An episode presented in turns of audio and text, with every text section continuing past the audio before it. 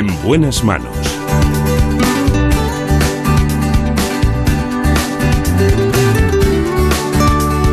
El programa de salud de Onda Cero. Dirige y presenta el doctor Bartolomé Beltrán. Hola, muy buenos días. Me alegro mucho de saludarles. Está con nosotros, como siempre, ya saben, en la producción general Marta López Llorente. Y en la dirección técnica también Jorge Zamorano. Detrás un gran equipo de contenidos formado en ¿Qué me pasa, doctor?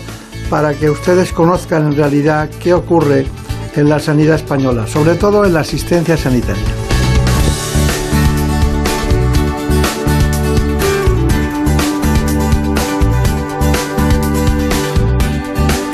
Vamos a ir en primer lugar a que ustedes conozcan una rama de la cirugía general que se ha dedicado concretamente al lipedema. Nos la trae el doctor Lorenzo Rabadán.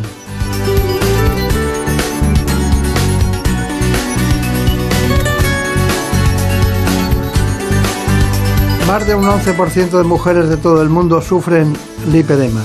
Se trata de una enfermedad que se caracteriza por la acumulación de grasa en las zonas muy concretas del cuerpo. Así que vamos con ella.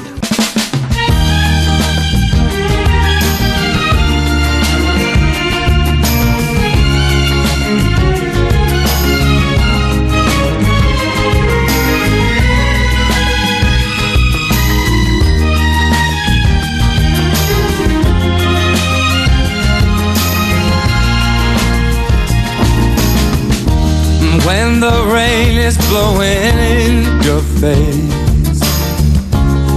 the whole wide world is on your case, I could offer you a warm embrace, make you feel my Pero antes de cualquier otra cosa, me gustaría que conocieran, como nosotros lo hacemos siempre, este informe. En buenas manos. El lipedema es la proliferación e inflamación de las células grasas de caderas y muslos principalmente hasta alcanzar unas dimensiones desproporcionadas respecto al resto del cuerpo.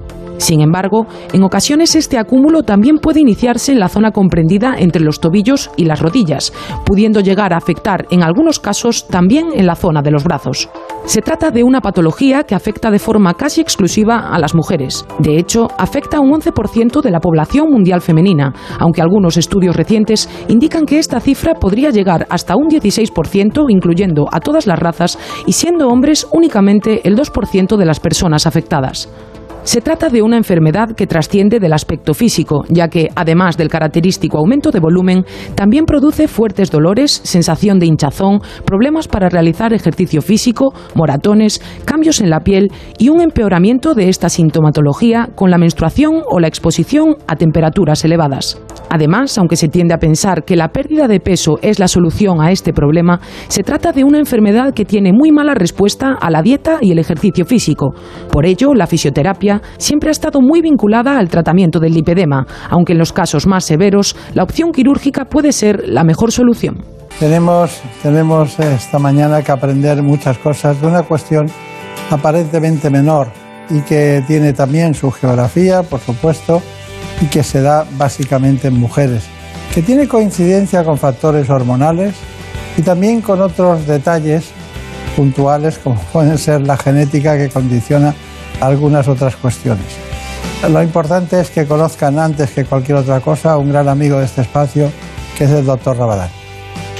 Así es, hoy está con nosotros en este espacio el doctor Lorenzo Rabadán, coordinador de la sección de patología mamaria de la Asociación Española de Cirujanos, es director también de la unidad de mama en el Hospital Universitario de Torrejón y profesor asociado de cirugía de la Universidad Francisco de Vitoria. Son tan solo algunas pinceladas de su extenso currículum. Bueno, pues nada, ya saben que el conocimiento cabe en cualquier en cualquiera de esas partículas tan pequeñitas que tenemos en el cerebro. ¿no? Eh, entonces, ¿cómo quedamos? ¿Genético, hormonal o las dos cosas? Bueno, yo creo que las dos cosas. Eh, estamos ante un gran desconocido.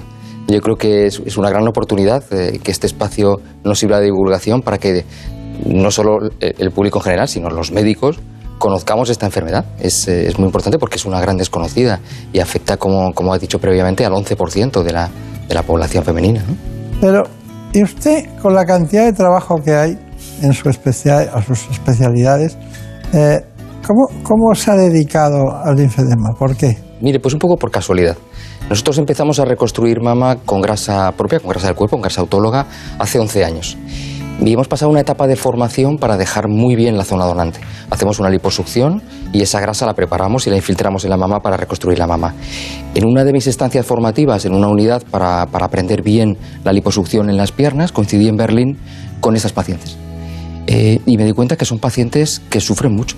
Son pacientes que han, tienen un largo periplo, que han visitado múltiples médicos, que nadie conoce de su patología, que nadie conoce su enfermedad y que al final acaban arrastrando un problema eh, durante toda su vida que les condiciona que les condiciona gravemente. ¿no?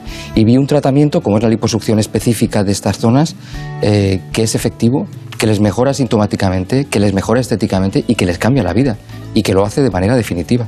Y la verdad es que me impactó ver este tipo de pacientes.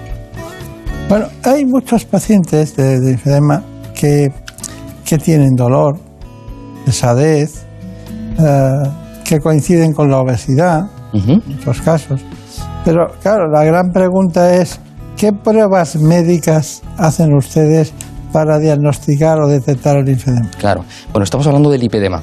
El lipedema eh, no tenemos una prueba eh, diagnóstica concreta. Sí que hacemos alguna prueba radiológica, hacemos alguna ecografía para ver el espesor de la grasa, hacemos una ecografía Doppler para ver si hay alguna alteración de las, de las venas de los miembros inferiores, hacemos una linfogamografía para ver si el sistema linfático es permeable o tiene alguna anomalía, pero fundamentalmente el diagnóstico se basa en la clínica de la paciente. Hay que saber reconocerla y, por tanto saber reconocer esta enfermedad.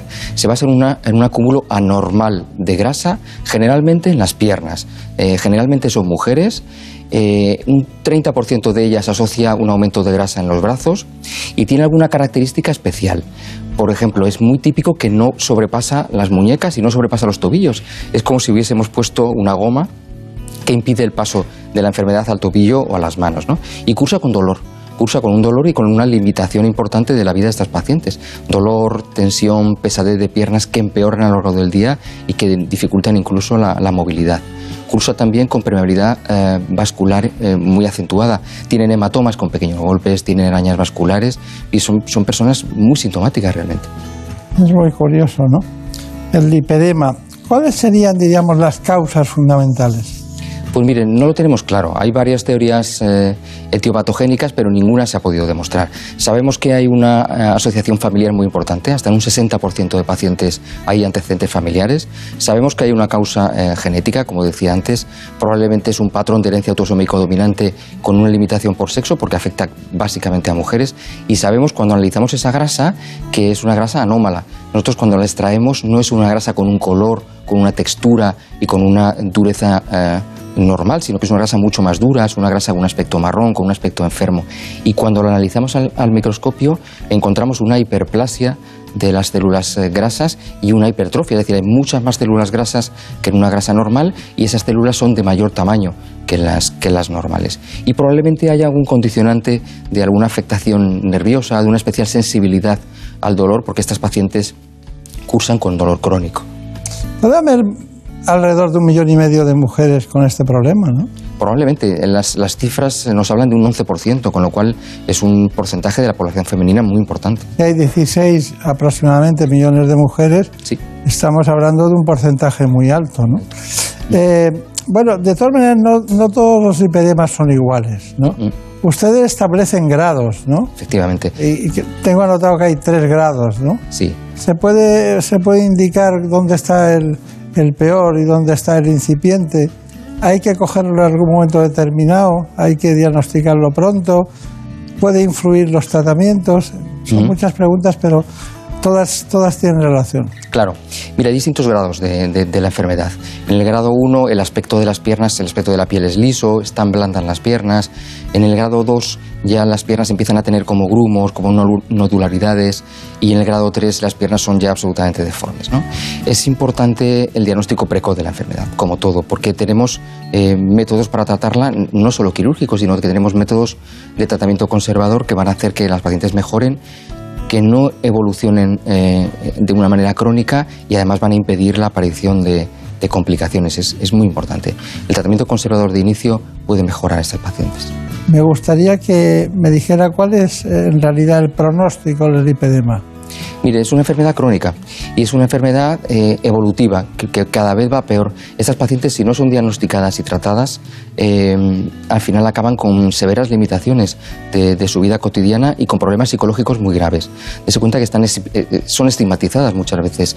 Es, una grasa que característicamente no responde a, a las estrategias de pérdida de peso. Es decir, estas pacientes son operadas de obesidad y sus piernas no reducen de tamaño o reducen eh, mínimamente o, al menos no del todo. ¿no? Entonces llevan toda la vida que se las ha eh, llamado obesas, que se las estigmatiza como que son pacientes que no tienen hábitos saludables de vida. Bueno, es, es, un, es, un, es un, espectro muy complejo que hace que, que sufran a lo largo de su vida. ¿no? Brenda Armida, eh, ¿nos das datos del perfil del paciente? Sí, como ya es costumbre en este espacio, nos vamos al quirófano, en este caso de la mano de los doctores Lorenzo Rabadán y Nicolás Ruiz. Ellos nos cuentan el caso concreto de esta paciente y cómo se prepara antes de comenzar la cirugía. Vean. Se trata de una paciente de 32 años que tiene un lipedema, que es una lipodistrofia, de toda la vida de evolución. Empezó en la pubertad y ha ido empeorando a lo largo de la vida. Le condiciona este aumento, como veis, de, de tamaño de las extremidades inferiores desproporcionado con el resto del cuerpo, pero además condiciona dolor. Dolor, pesadez que va a, agrandando, agravándose a lo largo del día, de tal manera que por la noche le dificulta incluso la, la movilidad y el sueño. ¿no? Vamos a intervenirla, vamos a hacer una liposucción. Eh, si queréis os invito a que lo veáis. Vamos ahora a levantarte la camilla, vamos a pasarte, vamos a hacer las marcas prequirúrgicas de las zonas que vamos a tratar. Si quieres te vas levantando. Ahora vamos a levantar un poco la bata hasta este nivel y vamos a marcar la zona que vamos a tratar. Y esta marca es la marca más alta donde vamos a llegar. No significa que lo vamos a hacer todo. Esta zona va a ser una zona de transición donde vamos a hacer un cambio entre la parte de arriba del muslo y la pierna. Acá estamos igual delimitando la parte anterior de la posterior. Acá tenemos este, este acúmulo de grasa, que es la parte inferior de la grasa, que está siempre delante del tobillo. Y de igual manera marcaremos el otro lado.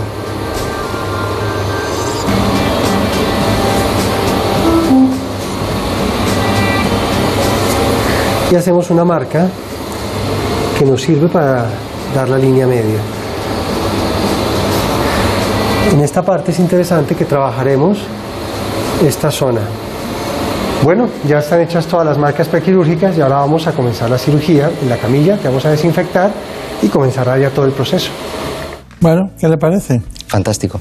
Ese... Ya tenemos eh, definido quién, de qué paciente vamos a tratar y qué paciente vamos a operar, pero luego viene la cirugía. Ahora ya sí, tras los preparativos, les mostramos lo que es la cirugía propiamente dicha. Como podrán comprobar, se trata de un proceso muy sencillo y mínimamente invasivo. Utilizamos un liposuctor especial, vamos a ir inyectando una solución que contiene adrenalina para que no sangren los tejidos, que contiene lidocaína, que es un anestésico local, y que contiene un corticoide. Lo va inyectando a la vez que nosotros vamos aspirando y ese aspirado vais a ver cómo se recolecta en estos vasos eh, recolectores. Eh, iremos cambiando las bolsas a medida que necesitemos mayor cantidad de espacio. Bueno, veis que ya está, ya está purgado el sistema. Lo que hacemos es ir introduciendo por estos pequeños orificios, introducimos nuestra cánula y vamos introduciendo, vamos creando caminos en el espesor de la grasa que nos van a permitir luego realizar la liposucción. Estos caminos iniciales van inyectando toda la zona con adrenalina y nos van a ir soltando la grasa para que luego sea más sencillo el resto del, del procedimiento. Utilizamos una cánula muy delgada simplemente para ir infiltrando suero, eh, suero con adrenalina, nuestra solución de, de Klein. Y luego tenemos dos cánulas de liposucción, utilizamos generalmente la de mayor diámetro, eh, que nos va a permitir ir aspirando esa grasa dura, esa grasa especialmente patológica del, del lipedema. Este es el sistema eh, por el cual conectamos el liposuctor a las cánulas que vamos a utilizar para hacer la liposucción. Es un sistema tremendamente sencillo y la ventaja que tiene es una ventaja fundamentalmente eh, física. Eh, solo utiliza ese suero que vamos inyectando para desprender la grasa, tiene un respeto escrupuloso con los vasos sanguíneos y un respeto también sistemático con los vasos linfáticos, que no pueden ser dañados en ningún momento durante la cirugía. Es muy respetuoso con la zona donante. Por tanto, no salen grandes hematomas, no es, no es tan agresivo como otras técnicas de liposucción. Bueno, doctor Lorenzo Rabadán, eh, me gustaría saber qué tipo de especialista debe tratar este problema. Mire, el- los cirujanos generales estamos absolutamente capacitados para hacer esto. En, en nuestro catálogo de la especialidad nos faculta para hacer todo tipo de cirugía del- de la piel, del sistema subcutáneo y de la, y de la mama. Eh, también los cirujanos plásticos, cirujanos vasculares, prácticamente cualquier cirujano que aprenda la técnica puede realizarla con, con absoluta pericia. Está bien. Bueno, vamos a empezar por un, por un catálogo de, de tratamientos, ¿no? El dolor. ¿Cómo abordan ustedes el tratamiento del dolor? Mire, en las fases iniciales eh, la utilización de algunos fármacos puede ser útil, en las fases más iniciales. Eh, el tratamiento conservador eh, incluye los cambios en el estilo de vida, eh, fundamentalmente el ejercicio físico y cambios nutricionales. Eh, la dieta es fundamental en estas pacientes, la nutrición. Eh, sabemos que, que la, nut- que la dieta mediterránea es muy efectiva. En había preguntado solo por el dolor. Ah, perfecto. Utilizamos fármacos, medias de compresión, fisioterapia y terapia mecánica. Bien. ¿Y en la terapia comprensiva la usan? Sí, las- es una base de este tratamiento. La- las pacientes utilizan unas medidas de tejido plano, las van a utilizar antes de la cirugía, las van a utilizar después de la cirugía y al cabo de 6, 12 meses de, de la cirugía es cuando ya dejan de utilizarlas y ya pasan a una vida normal, cuando ya ha desaparecido toda la fase inflamatoria. Cuénteme ahora la nutrición, ¿en qué se basa? Es muy importante. Mire, sabemos que estas pacientes tienen asociados eh, trastornos importantes. Por ejemplo, eh, la obesidad forma parte de este cuadro en, en un porcentaje importante de pacientes.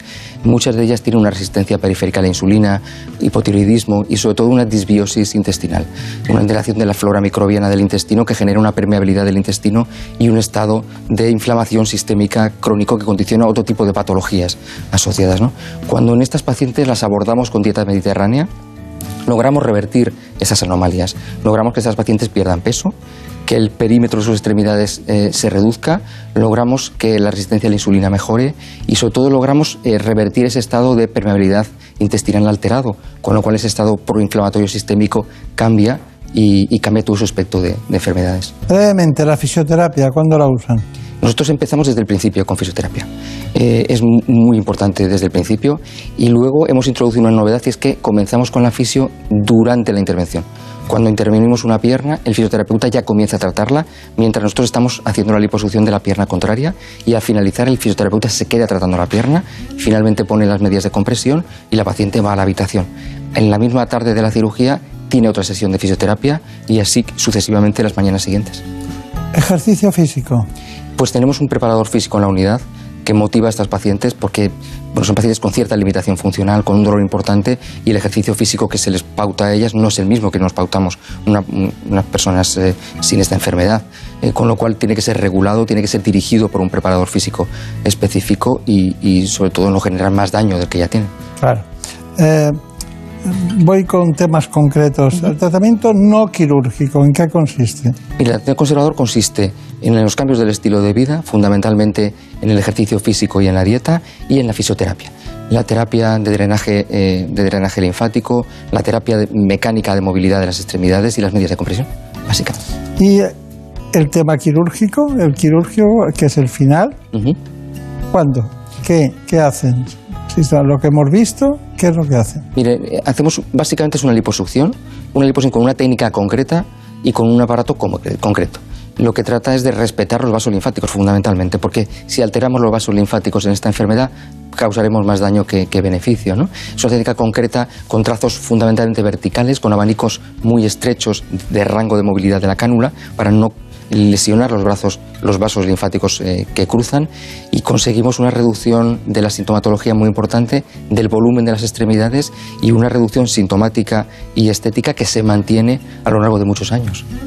Está muy bien, pero nos queda el posoperatorio. Brenda Armida lo ha preparado. Para finalizar con la información de este bloque, les hablamos de la parte posquirúrgica de esta intervención. En esta ocasión contamos además con el testimonio de una paciente que ya había sido operada semanas atrás. Así nos contaba su experiencia. La intervención del lipedema, como habéis visto, dura unas tres horas, a veces algo menos. Se hace con anestesia general y la paciente, una vez que es intervenida, empecemos a hacer fisioterapia intraoperatoria. En el mismo momento de quirófano comienza el tratamiento. La paciente sube a reanimación, está unas dos o tres horas en reanimación y ya pasa a planta con el dolor controlado, absolutamente estable. Comienza a beber líquido la misma tarde y se levanta esa misma tarde.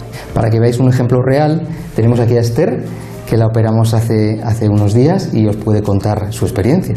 Pues la verdad es que estoy gratamente sorprendida porque tenía mucho miedo a la cirugía, no me lanzaba a operarme, pero me lo explicasteis todo, la verdad que fenomenal, me disteis mucha confianza y me sorprendió gratamente cómo esa tarde me pude levantar yo sola con ayuda al baño, eh, cómo eh, al día siguiente tenía un nivel de funcionalidad eh, bastante óptimo para, para, la cirugía que había sido y, y cómo días posteriores eh, me encontraba bien.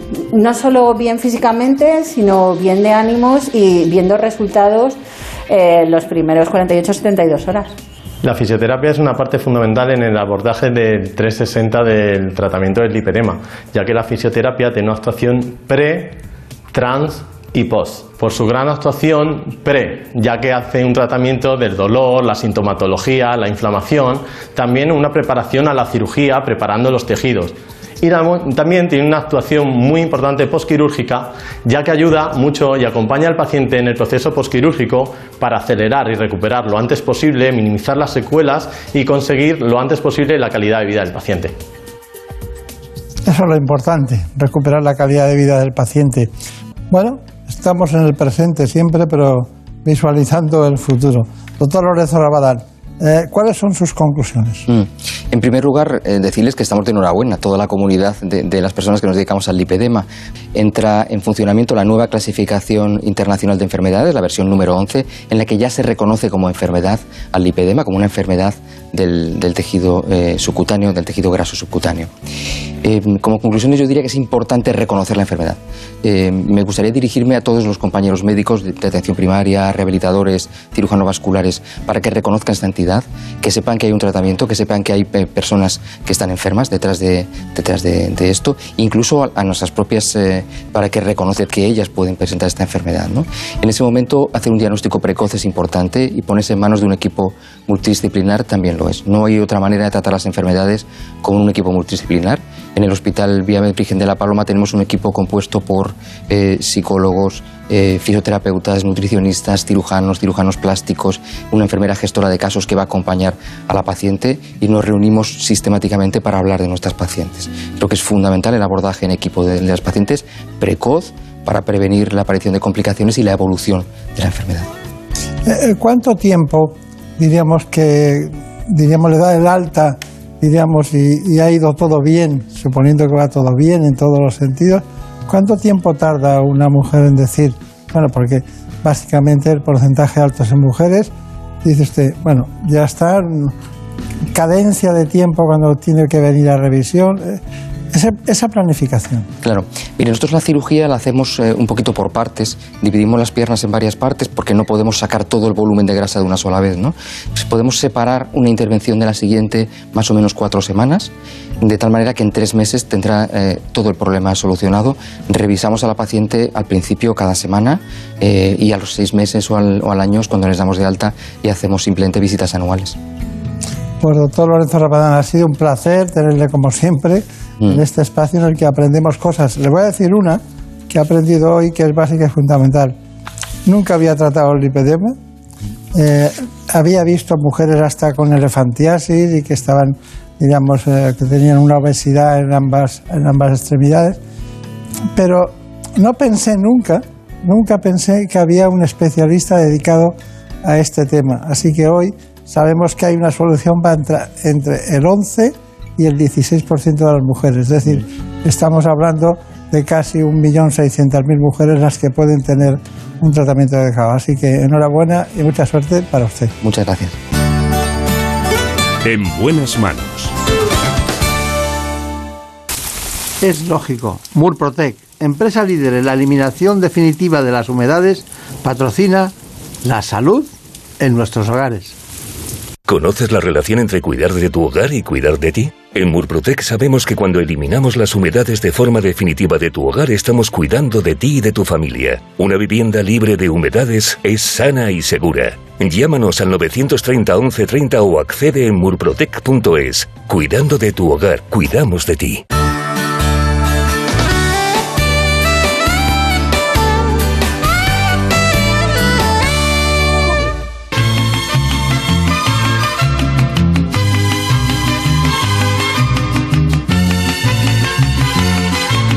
Nos vamos ahora a Galicia. Te quiero. Concretamente al Hospital Povisa de Vigo, un hospital de Rivera Salud.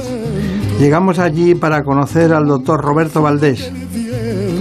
Él es especialista en otorrinolaringología y que sepan que los tumores de cabeza y cuello se pueden considerar un tipo de tumor infrecuente, ya que tan solo recuperan el 5% de todos los que se diagnostican. Pierde una estrella que se le va al infinito. Así que de la mano del doctor Roberto Valdés, y antes de empezar, me gustaría que conocieran estas consideraciones que consideramos nosotros que son fundamentales. Se trata de un informe. En buenas manos. El programa de salud de Onda Cero. Dirige y presenta el doctor Bartolomé Beltrán. El cáncer en la cabeza y cuello es aquel localizado en estas zonas del cuerpo, a excepción de los tumores de la piel, los cerebrales, los tiroideos y los del globo ocular. La mayoría de estos cánceres comienzan en los tejidos húmedos que rodean la boca, la nariz y la garganta, incluyendo entre sus síntomas bultos, dolor que no desaparece, dificultad para tragar o cambios de voz por afonía. Si además se experimenta pérdida de peso o ardor, es aconsejable acudir rápidamente a un especialista. Las causas de estos tumores son en su mayoría ambientales o externas, siendo el consumo de tabaco y alcohol sus principales detonantes. No obstante, también pueden influir otros factores como una dieta inadecuada, una higiene bucal deficiente o la exposición a irradiación ultravioleta en aquellos casos de personas que trabajan al aire libre. Se trata de un tipo de cáncer fundamentalmente masculino y que aparece en edades por encima de los 50 años, aunque en los últimos tiempos el aumento del hábito tabáquico en la mujer ha ido modificando esta estadística.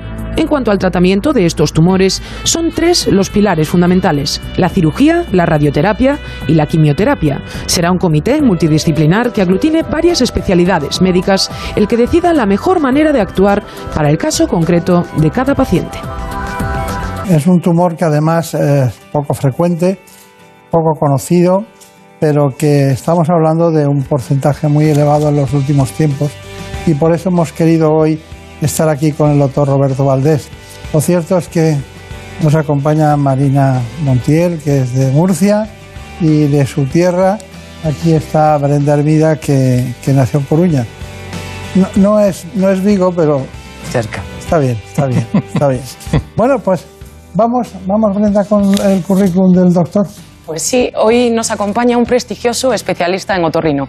Se trata del doctor Roberto Valdés, experto en otología, vértigo y cirugía de cabeza y cuello, entre otros.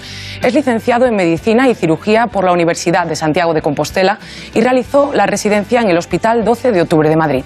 Con una larga trayectoria profesional desde hace más de 20 años, es el jefe del servicio de otorrino en el Hospital Povisa de Vigo. Además, ha impartido clases como docente en el Máster de Biomateriales y Tecnología Biosanitaria en la Universidad de Vigo y es miembro de las principales sociedades científicas, tanto a nivel nacional como internacional. Un placer, doctor. Bueno, pues el, placer es vuestro. Lo cierto es que eh, eh, el Hospital Povisa de Vigo ahora es del grupo Rivera Salud, ¿no? Sí, hace, desde hace casi dos años pertenece al grupo Rivera Salud. Está bien, está bien. Bueno, y, y usted se formó en el 12 de octubre, veo, estaría con uno de los grandes, con Álvarez Vicent, ¿no? Sí, sí, él era el jefe de servicio cuando yo hice la residencia. Al principio el hospital se llamaba Primero de Octubre. Yo cogí precisamente el, cambio de nombre, de Primero de Octubre a 12 de Octubre. Bueno, Y fueron unos años muy bonitos. Está muy bien. Bueno, dígame, em, hay cosas que, ¿Usted qué diría si le preguntamos qué, qué es, qué son los tumores de cabeza y cuello? Pues eh, Es la parte más dura de su especialidad, ¿no? Sí, sí, porque es verdad que no son tumores muy frecuentes. En España representan, están en el séptimo lugar por, por- por número de casos al año. Eh, en los últimos años hay unos 17.000 casos diagnosticados nuevos por año. Pero tienen el problema, aunque no sean muy frecuentes, tienen el problema es que están em, erradicados en una zona anatómica muy compleja Claro. y su tratamiento, aparte de ser más o menos complicado, con el tiempo ha mejorado muchísimo el pronóstico, eh, puede producir muchísimas secuelas. Es una zona en- por la que se habla, se respira, se traga, la comunicación con nuestros semejantes. Entonces, eh, puede acarrear eh, unas secuelas eh, que psicológicamente para el paciente pueden ser catastróficas, aunque se cure, ¿eh? que es el objetivo primordial. Entonces, es muy importante diagnosticarlos precozmente, porque como, bueno, como ocurre casi siempre en todo este tipo de, patología cancerígena, el diagnóstico precoz es fundamental, pero es que en estos casos aún más, porque no solo es curar al paciente, que es lo más importante, sino que tienes que intentar dejarle la menor cantidad posible de secuelas. Está bien. Pero ¿usted ha detectado que se da últimamente en los últimos años más en jóvenes? Sí, sí, pero es por la, por la aparición del virus el- del papiloma humano. El virus del papiloma humano es eh, un virus que en la cavidad oral y en la orofaringe puede inducir ciertos genotipos, fundamentalmente el 16 y el 18, la aparición de carcinomas epidermoides, que no tienen ninguna relación con hábitos tóxicos como el tabaco y el alcohol, no depende del sexo y aparece a edades mucho más tempranas. Eh, los tumores habituales de cabeza y cuello son carcinomas epidermoides y, ah, y es muy raro que aparezcan antes de los 50 años, 45, 50, 55 años. Pero estos tumores relacionados con el virus del papiloma humano aparecen en gente muy joven, de 30, 40 años. En España su incidencia no es muy importante, pero en otros países como en Estados Unidos ya es que están sobrepasando a los carcinomas epidermoides de cabeza y cuello.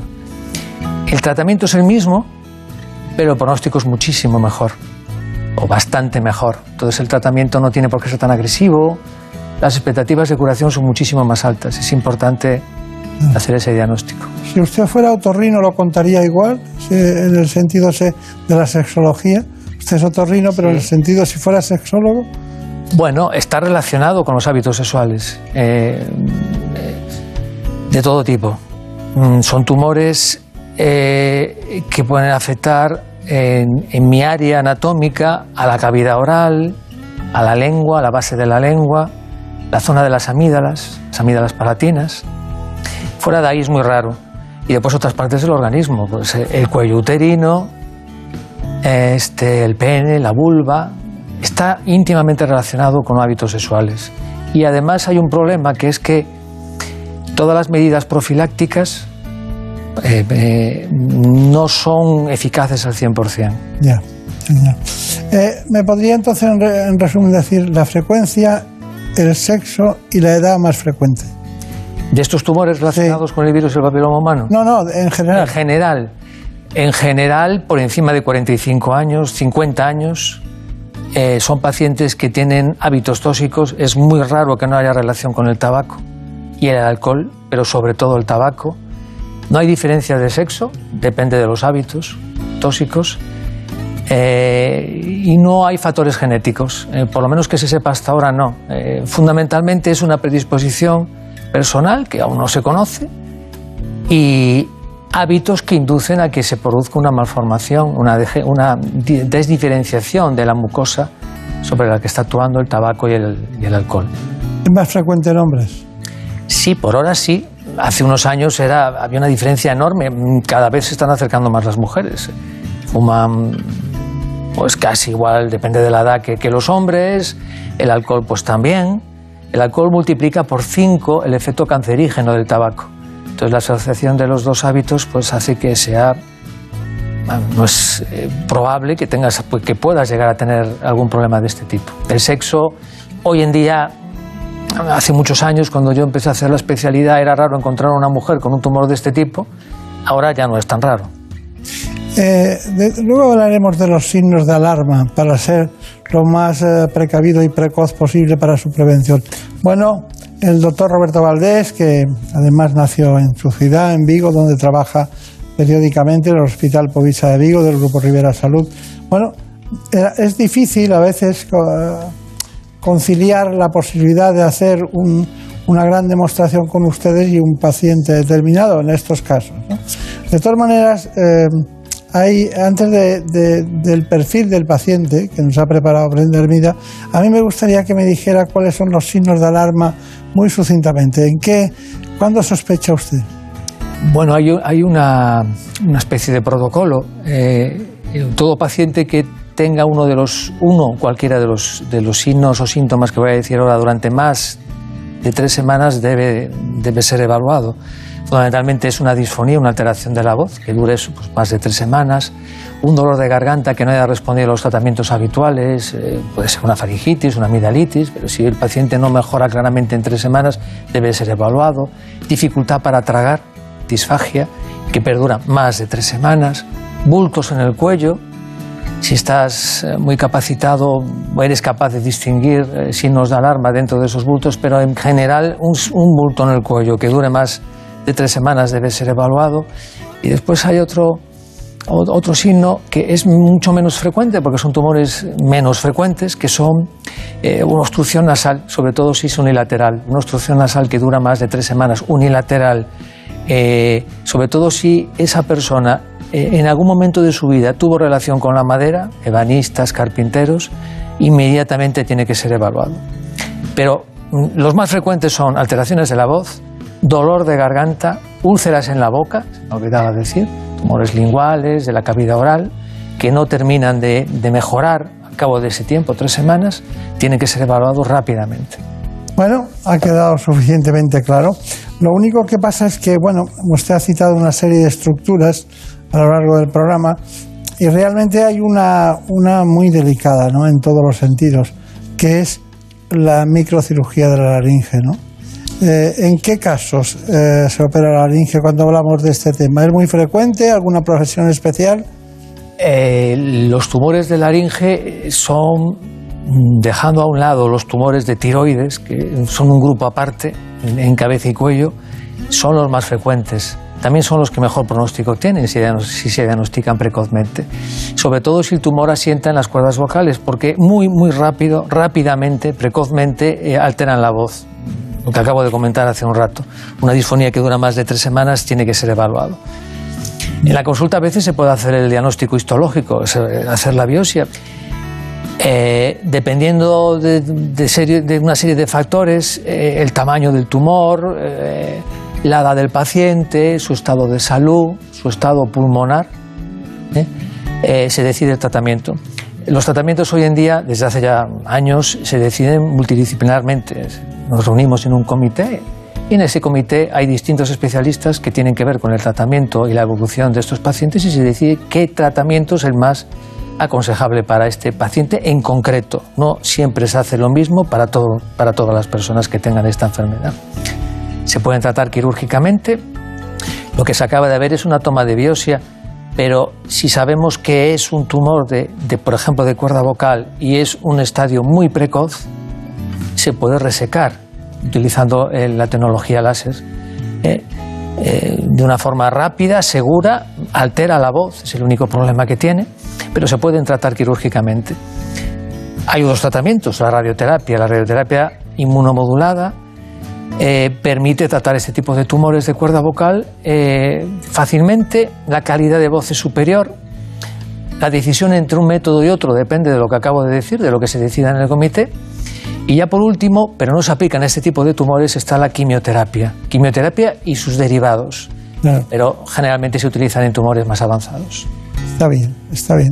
Bueno, microcirugía de laringe. Vamos con ello, Brenda Armida. Sí, es ya el momento de ver esta intervención en la que el doctor Neme va a estirpar la lesión que tiene este paciente en la laringe. Para ello utilizará tecnología láser de CO2 que, como van a ver, es muy respetuosa con el paciente y mínimamente invasiva. Una vez que el paciente está dormido y anestesiado, hemos introducido ya el laringoscopio y realizado una exposición de la laringe que nos permita poder realizar una exéresis de la lesión. Lo que vamos a hacer ahora es colocar una lentina húmeda en la zona de la laringe para proteger la zona de las cuerdas vocales de cualquier tipo de quemadura indeseable. Tienen un hilito que nos permite luego retirarla sin, sin mayor problema. Lo que nos interesa es dejar únicamente expuesta la zona de resección, una zona redondeada, quística, que es la que nos interesa en este caso resecar y mandar anatomía patológica para su análisis anatomopatológico. Preparamos ahora el láser, aquí el spot que es lo que nos permite es dirigir el láser a la zona que nos interesa y poder realizar el corte de manera limpia. Como podéis ver, los cortes que va realizando aparte producen cauterización en el tejido, lo que hace que el sangrado sea mínimo. Vamos delimitando la lesión a lo largo de toda la periferia, marcando una línea de corte. Vamos a intentar coger la lesión por la periferia e intentar, si realmente es un quiste, que este no se rompa y poder extraerlo de manera completa. El aspecto de los tejidos al corte es bastante bueno, no se ven irregularidades en la mucosa. En principio la lesión que se ve no parece que profundice más allá de por donde estamos cortando. Bien, la parte superior ya está casi suelta y ahora intentaremos quitarlo y ir despegándolo de la parte lateral e inferior. Y aquí ya realizamos los últimos cortes para realizar la exéresis de la lesión. Muy bien, ya la tenemos fuera. Como podéis ver, hemos podido actuar directamente sobre la lesión que queríamos biopsiar sin tener que provocar eh, alteraciones anatómicas importantes en la zona de la, de la laringe. Ahora procedemos a vaporizar el lecho quirúrgico. Una vez realizado esto, ya podemos dar por finalizada la intervención. Bueno, difícil, ¿eh? Hay que aprender a hacerlo, claro. Hay que aprender a hacerlo, sí. Es un territorio, de todas maneras, muy sensible y que asusta mucho a los pacientes, ¿no? Eh, Las alteraciones de la laringe en todos los sentidos, porque basta que piense usted en una espina de un pescado que se inserte en esa zona, pues, eh, asusta mucho, ¿no? Sí, puede dar problemas serios, sí. De hecho, Es una zona muy delicada, se respira por ella. Estamos hablando de la laringe. Cualquier problema que disminuya la vía aérea, pues es peligroso para el paciente. Eh, ah, pero aparte de eso, mm, se produce la voz, no únicamente en la laringe, pero es muy importante. Es, es una zona anatómica muy compleja y, el tratamiento hoy en día em, va dirigido, gracias a las a los nuevas tecnologías como el láser, tratamientos, la- las nuevas, los nuevos métodos de radioterapia, las nuevas quimioterapias, a intentar conservar la laringe en su mayor parte.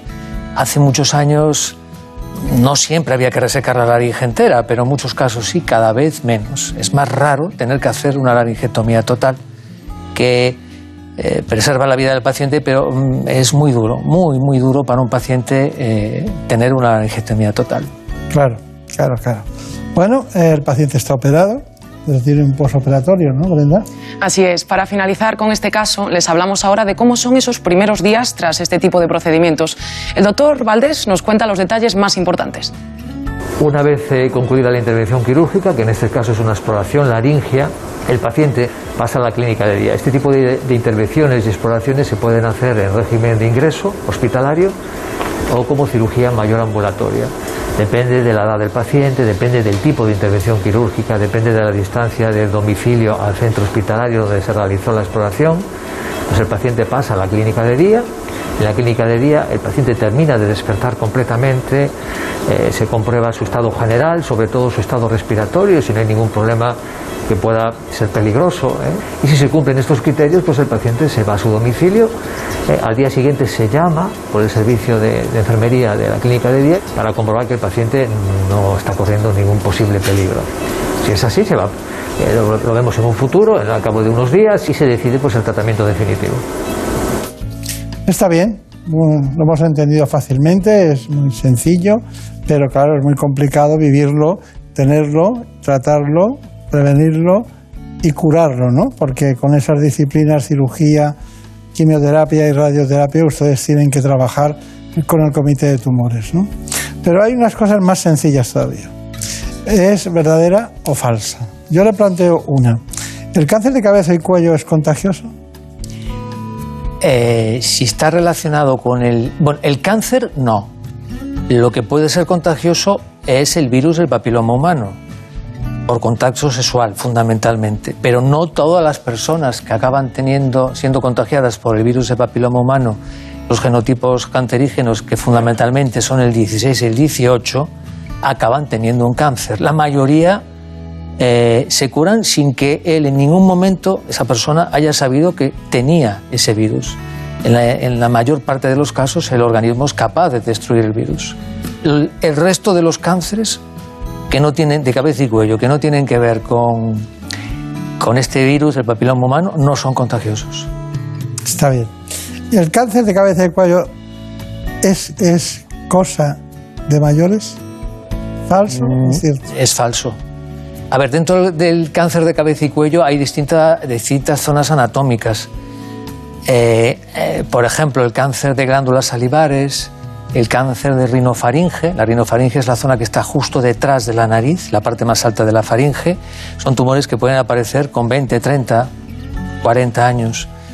Eh, los que están relacionados con hábitos tóxicos y no están relacionados con hábitos tóxicos, pero los que sí están relacionados con hábitos tóxicos, fundamentalmente el tabaco y el alcohol, suelen aparecer a más edad, pero no muy mayor. O sea, la media está por encima de 50 años. Eh, la edad no tiene que ver, ni el sexo. Perfecto, vamos con otra si es verdad o es falsa. Y es que la comida calentada con microondas puede provocar cáncer de cabeza y cuello. No, en absoluto. Ni la temperatura, aunque esté muy alta. Mm, lo que va a hacer es quemarte la boca o la garganta, pero nada más. Ya. Eh, ¿Solo los fumadores pueden tener cáncer de cabeza y cuello? No. El, el- el tabaco eh, potencia, eh, es un carcinógeno, favorece la transformación en un cáncer de la mucosa de, por la que, de la mucosa en este caso de, de la cabeza y cuello, de la, de la cavidad oral, de la faringe, de la laringe, pero hay algo más que aún no conocemos. eh, porque hay personas grandes fumadores durante muchísimos años y tienen otro tipo de problemas, pero en concreto cáncer de cabeza y cuello no. O sea, hay algo más que aún no conocemos. Entonces, no solo, fundamentalmente sí son fumadores y bebedores, pero no solo. ¿Cuál es su conclusión? Porque ya sabemos, me he quedado con la- lo de las tres semanas, ¿no? Tres semanas, tres meses, tres semanas, tres meses. Es decir, son, son cifras para recordar un dolor de garganta, una obstrucción nasal, algún trastorno de algún tipo, la disfonía. Entonces hay que ir a, un especialista en otorrino, como es su caso. Eso sería la primera norma, ¿no? ¿Qué más? Sí, bueno, eh, eh, fundamentalmente eh, disminuir en la sociedad la frecuencia de hábitos tóxicos, en concreto el tabaco. El tabaco está íntimamente, como ya dije, relacionado con este tipo de tumores. Y segundo, el diagnóstico precoz. La gente tiene que perder el miedo. Hay mucha gente que viene a la consulta tarde porque tiene miedo a lo que le vas a decir, igual es algo malo, no lo sabe. Estas enfermedades, si, si se diagnostican precozmente, tienen un pronóstico, algunas muy bueno, de curación total, pero tiene que ser eh, en su debido tiempo. Disfonías, alteraciones de la voz que duran más de tres semanas, un mes, no hace falta que sea exactamente tres semanas, dolores de garganta que duran más de tres semanas, cuatro semanas, dificultad para tragar, bultos en el cuello, hay que ir al médico. En la mayor parte de los casos eh, probablemente sea una enfermedad benigna, pero en otros no. Y si se diagnostica precozmente, la solución puede ser total. Y quería decir una cosa, que es que eh, el tratamiento de este tipo de tumores, que tiene bastante fama, cada vez menos de ser muy mutilante, muy agresivo, y en sus tiempos sí lo fue, cambió radicalmente. La cirugía, mm, que era el tratamiento fundamental de este tipo de tumores asociada con la radioterapia, ya mm, se sigue utilizando, pero no de la misma forma.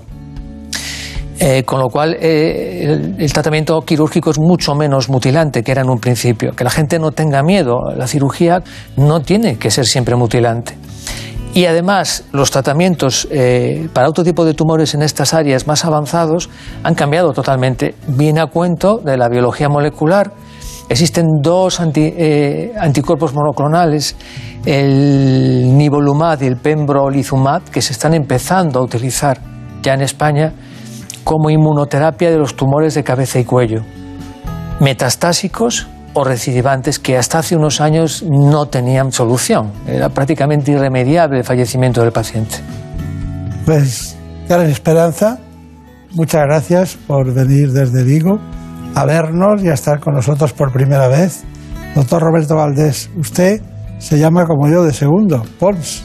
No tenemos nada- ¿Por qué se llama usted Pons siendo gallego? Pues porque un bisabuelo mío eh, emigró de Denia a Tui, en el sur de la provincia de Pontevedra, porque se dedicaba a la cerámica. Y en, el- en la ribera del Miño, Tui es... Tui, eh, es una Conocemos ciudad- Tui. Eh, ah, bien. Bueno, pues allí había, ahora ya no, muchas fábricas de cerámica. Entonces emigró y bueno, vaya se casó con una gallega. Hasta incluso la estación de tren, las, los bares tienen mucho azulejo y tienen mucho. Sí, sí, sí. Es muy curioso. sí. Y el norte de Portugal. En cuanto uno está allí, se resbala y se cae en Valencia Sí, Dominio. ¿no? Más o menos. es lo Bueno, pues recuerdo a los compañeros de, de su gran hospital, Hospital Povisa, uno de los grandes hospitales privados españoles en su origen, que ahora, en este caso, es de Rivera Salud. O sea, volvemos a Denia, volvemos otra vez Sí, al sí, este, sí, ¿eh? hay una vuelta. Muchas gracias y recuerdo a los compañeros. Gracias. Gracias. En buenas manos. You know you have it. Mm. You take a moment, make it magic.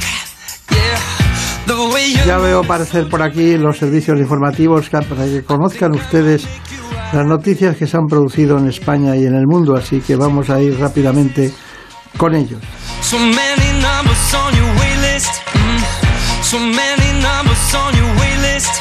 Mm. Drive me drink, drinking cases. Yeah.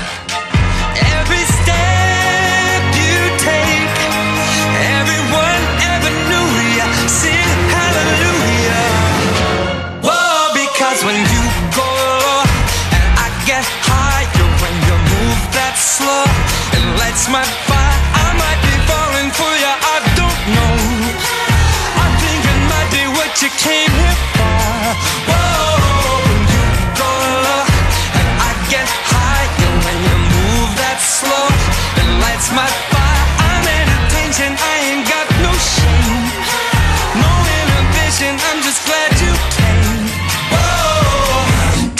the light and flowing, leaving everybody broken hearted. God, it's a that's so hot. The way you slide across the floor, I think you know that I'm only gonna beg for more. Every step you take, everyone ever knew ya. Sing hallelujah. Because when you go low I get higher when you move that slow,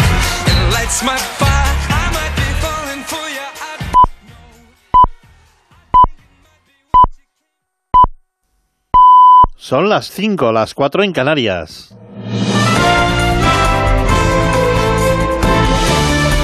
Noticias en Onda Cero. Hola, buenas noches. Continúa esta primera ola de calor que este año se ha adelantado al mes de junio. La Agencia Estatal de Meteorología prevé para hoy que las temperaturas superen los 35 grados en gran parte del interior de la mitad sur peninsular, zonas de la meseta norte y en el nordeste. Además, es probable que se superen los 40 grados en el Valle del Guadalquivir y en el Valle del Guadiana. Una ola de calor que ha sorprendido a la gente. Para mí es verano de mojito en mano y de aprovechar las piscinas públicas que Madrid ofrece. Yo cada vez que sea posible ir a la playa, porque es donde mejor se está con una bebida bien fresquita y algo para picar. Yo lo afronto siempre con bebida fresquita en la nevera, agua en la mano y poniendo el aire acondicionado antes de llegar al sitio. Evitar las horas de más calor y las actividades físicas, eh, beber agua aunque no tenga sed, eh, ropa ligera. El calor motiva que todo el país esté en riesgo alto de incendios. El fuego de Sierra Bermeja, en Málaga, aunque ya está estabilizado, centra aún la atención de los servicios de extinción, al que se une también un nuevo fuego que ha quedado totalmente ya controlado, como es el de Torrox en la provincia de Málaga. David Iglesias.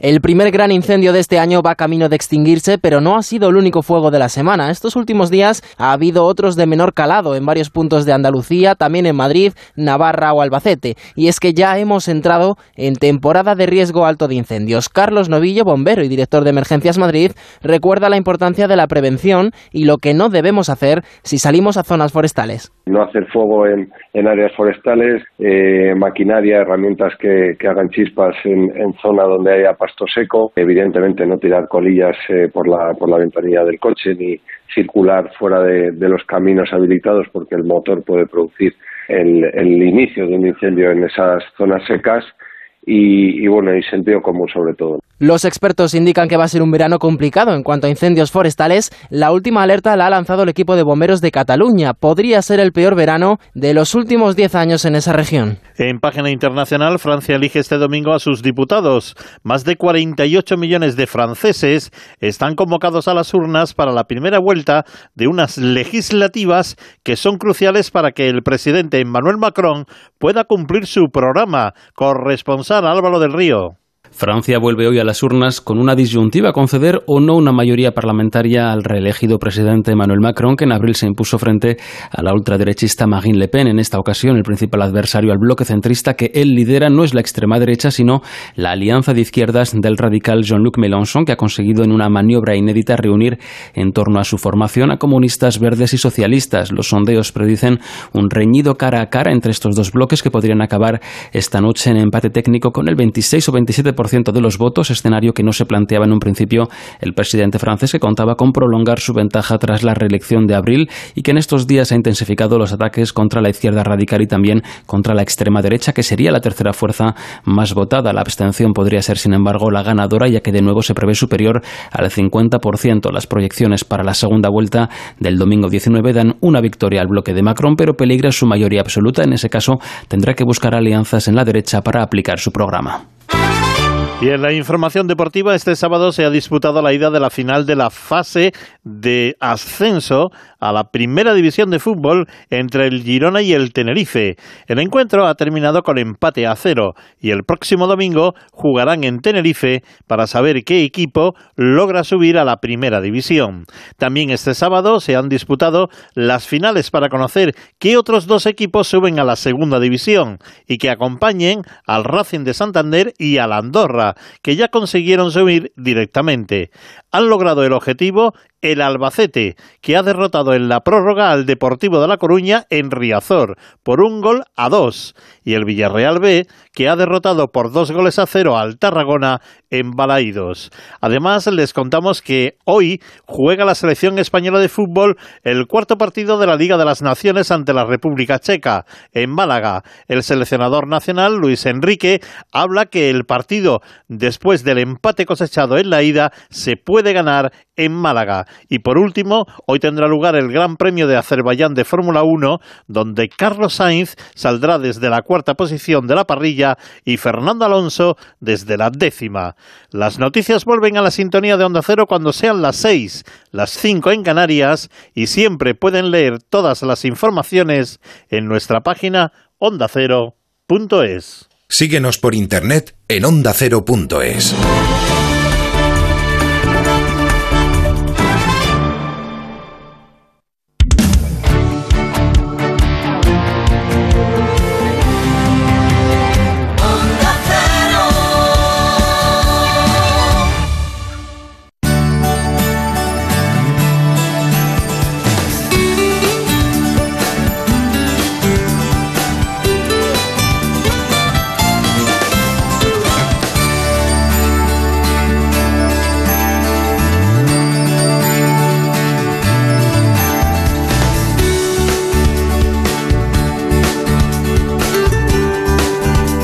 buenas manos.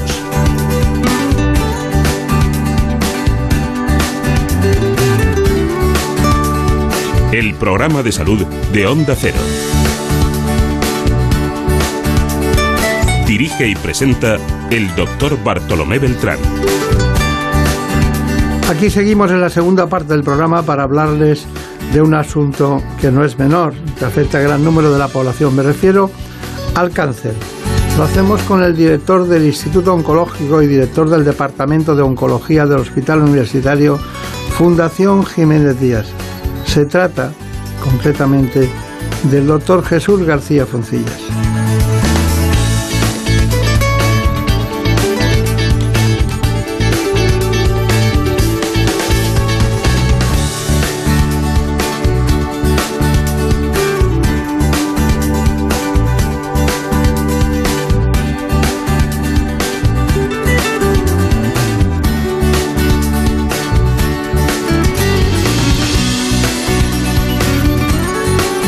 Ha llegado el momento en que ustedes conozcan las coordenadas de este espacio. Vamos con nuestro informe.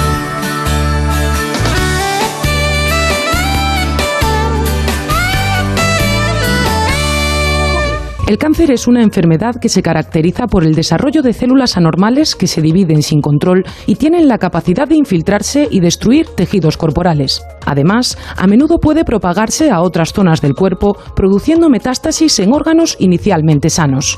Entre sus síntomas pueden encontrarse mareos, cansancio, fiebre, aparición de bultos, problemas para comer y cambios en la piel, además de muchos otros, en función del tipo de cáncer. En cuanto a su incidencia, los cánceres más frecuentes a nivel mundial son el de pulmón, a su vez el más letal con un 18,4% de mortalidad, el de mama, el colorectal, el de próstata y el de estómago, mientras que en España destacan también el de útero, el de vejiga y el de páncreas. Sin embargo, los estudios más recientes sobre esta enfermedad están apostando por una clasificación del cáncer a partir de una aproximación molecular del tumor, es decir, el paciente recibe tratamiento en función de la alteración particular de su tumor en concreto, más allá de donde se encuentre localizado el mismo.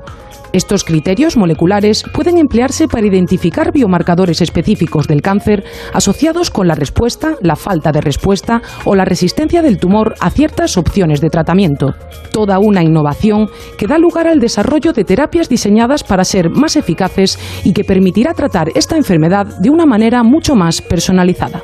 Piensen que el especialista de hoy es un gran oncólogo y además pertenece al patronato de constantes y vitales de esta casa. Es muy querido por todos nosotros, por su claridad en las explicaciones y sobre todo por el conocimiento que atesora, que siempre está en constante desarrollo con los demás compañeros de su equipo. Así que sin más dilación, nos cuentas quién es el doctor Foncillas. Pues sí, hoy está con nosotros el doctor Jesús García Foncillas, director del Instituto Oncológico y director del Departamento de Oncología del Hospital Universitario Fundación Jiménez Díaz. Es también director del programa de cáncer de cuatro hospitales en Madrid, Fundación Jiménez Díaz, Rey Juan Carlos, Infanta Elena y el Hospital Universitario de Villalba. Es profesor de Oncología de la Universidad Autónoma de Madrid y director de la Cátedra de Medicina Individualizada Molecular de la Universidad de Madrid. Es un placer tenerle aquí, doctor. Bueno, pues podíamos seguir contando millones de cosas de su trabajo, de su biografía y de su historia. Pero vamos, eh, hay algunas preguntas que yo había notado como de esas que nunca se, se me ocurrían, ¿no? Pero por ejemplo, los avances en vacunas pueden ser útiles, vacuna contra el COVID, pueden ser útiles en el fondo o al final o en el proceso contra el cáncer. Pueden ser útiles y de hecho lo están siendo, porque la tecnología que se ha utilizado para el desarrollo de las vacunas de COVID, una tecnología que se basa en introducir secuencias de RNA en las células, esta misma metodología la estamos ya implementando a nivel del tratamiento del cáncer y estamos viendo cómo somos capaces de, a nivel de esa célula tumoral y además a nivel de lo que es el sistema inmunológico, de modificar el sistema inmunológico, enseñándole cómo es la célula tumoral para poder actuar contra él. con lo cual, de alguna forma, está habiendo una transferencia de una tecnología que ha sido eh, exitosa en la vacuna contra el COVID para tratar mejor, para de alguna forma mejorar uno de los grandes pilares del tratamiento oncológico que es hoy la inmunoterapia en cáncer. Está bien, pero la, la inmunoterapia en cáncer sirve para todos los cánceres. No, claramente no. Yo creo que en ese momento, hoy en oncología, seguimos contando con herramientas tan útiles como siguen siendo la quimioterapia, como sigue siendo la radioterapia.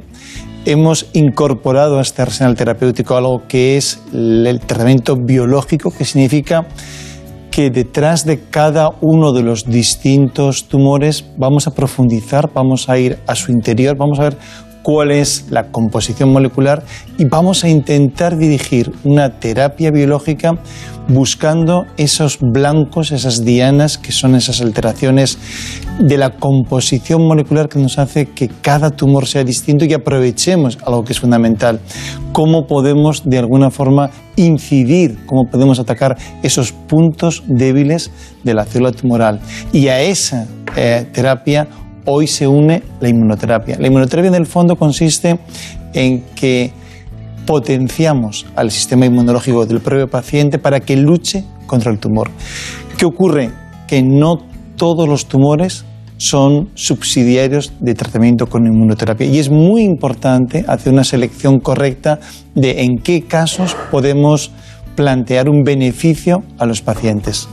Entonces, ¿cuál es el futuro de la inmunoterapia en cáncer? El futuro es en dos direcciones. Por una parte, en una correcta identificación de los pacientes que se benefician. Y el segundo punto es en poder hacer una inmunoterapia personalizada, que significa vamos a intentar ver en qué punto ha fallado el sistema inmunológico para que se ponga en marcha el desarrollo de un tumor.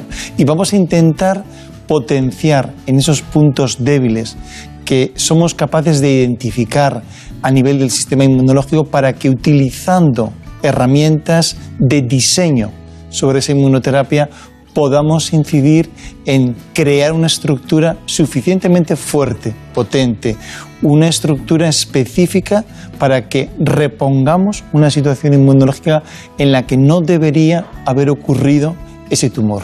Eso es lo más importante. Una cosa que tiene que curarte tiene que ser personalizada, ¿no? En todos los sentidos. Bueno, pero es un buen acrónimo que se ha utilizado y se utiliza en los últimos tiempos. ¿Qué, qué, es la terapia agnóstica del cáncer?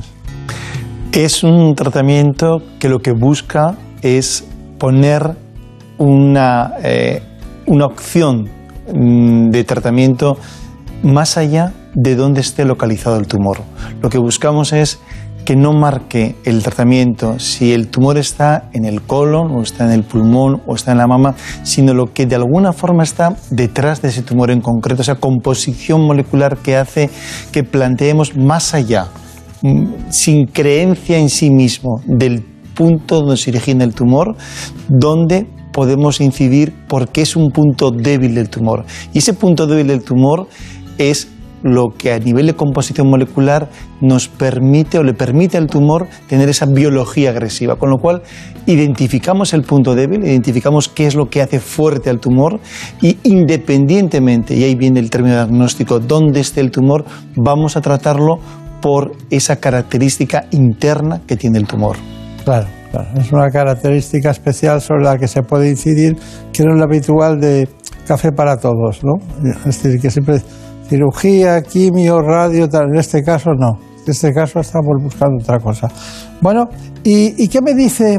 Eh, podríamos decir la pregunta es, ¿es fundamental eh, todo el tema del estadio molecular del cáncer para el tratamiento del cáncer?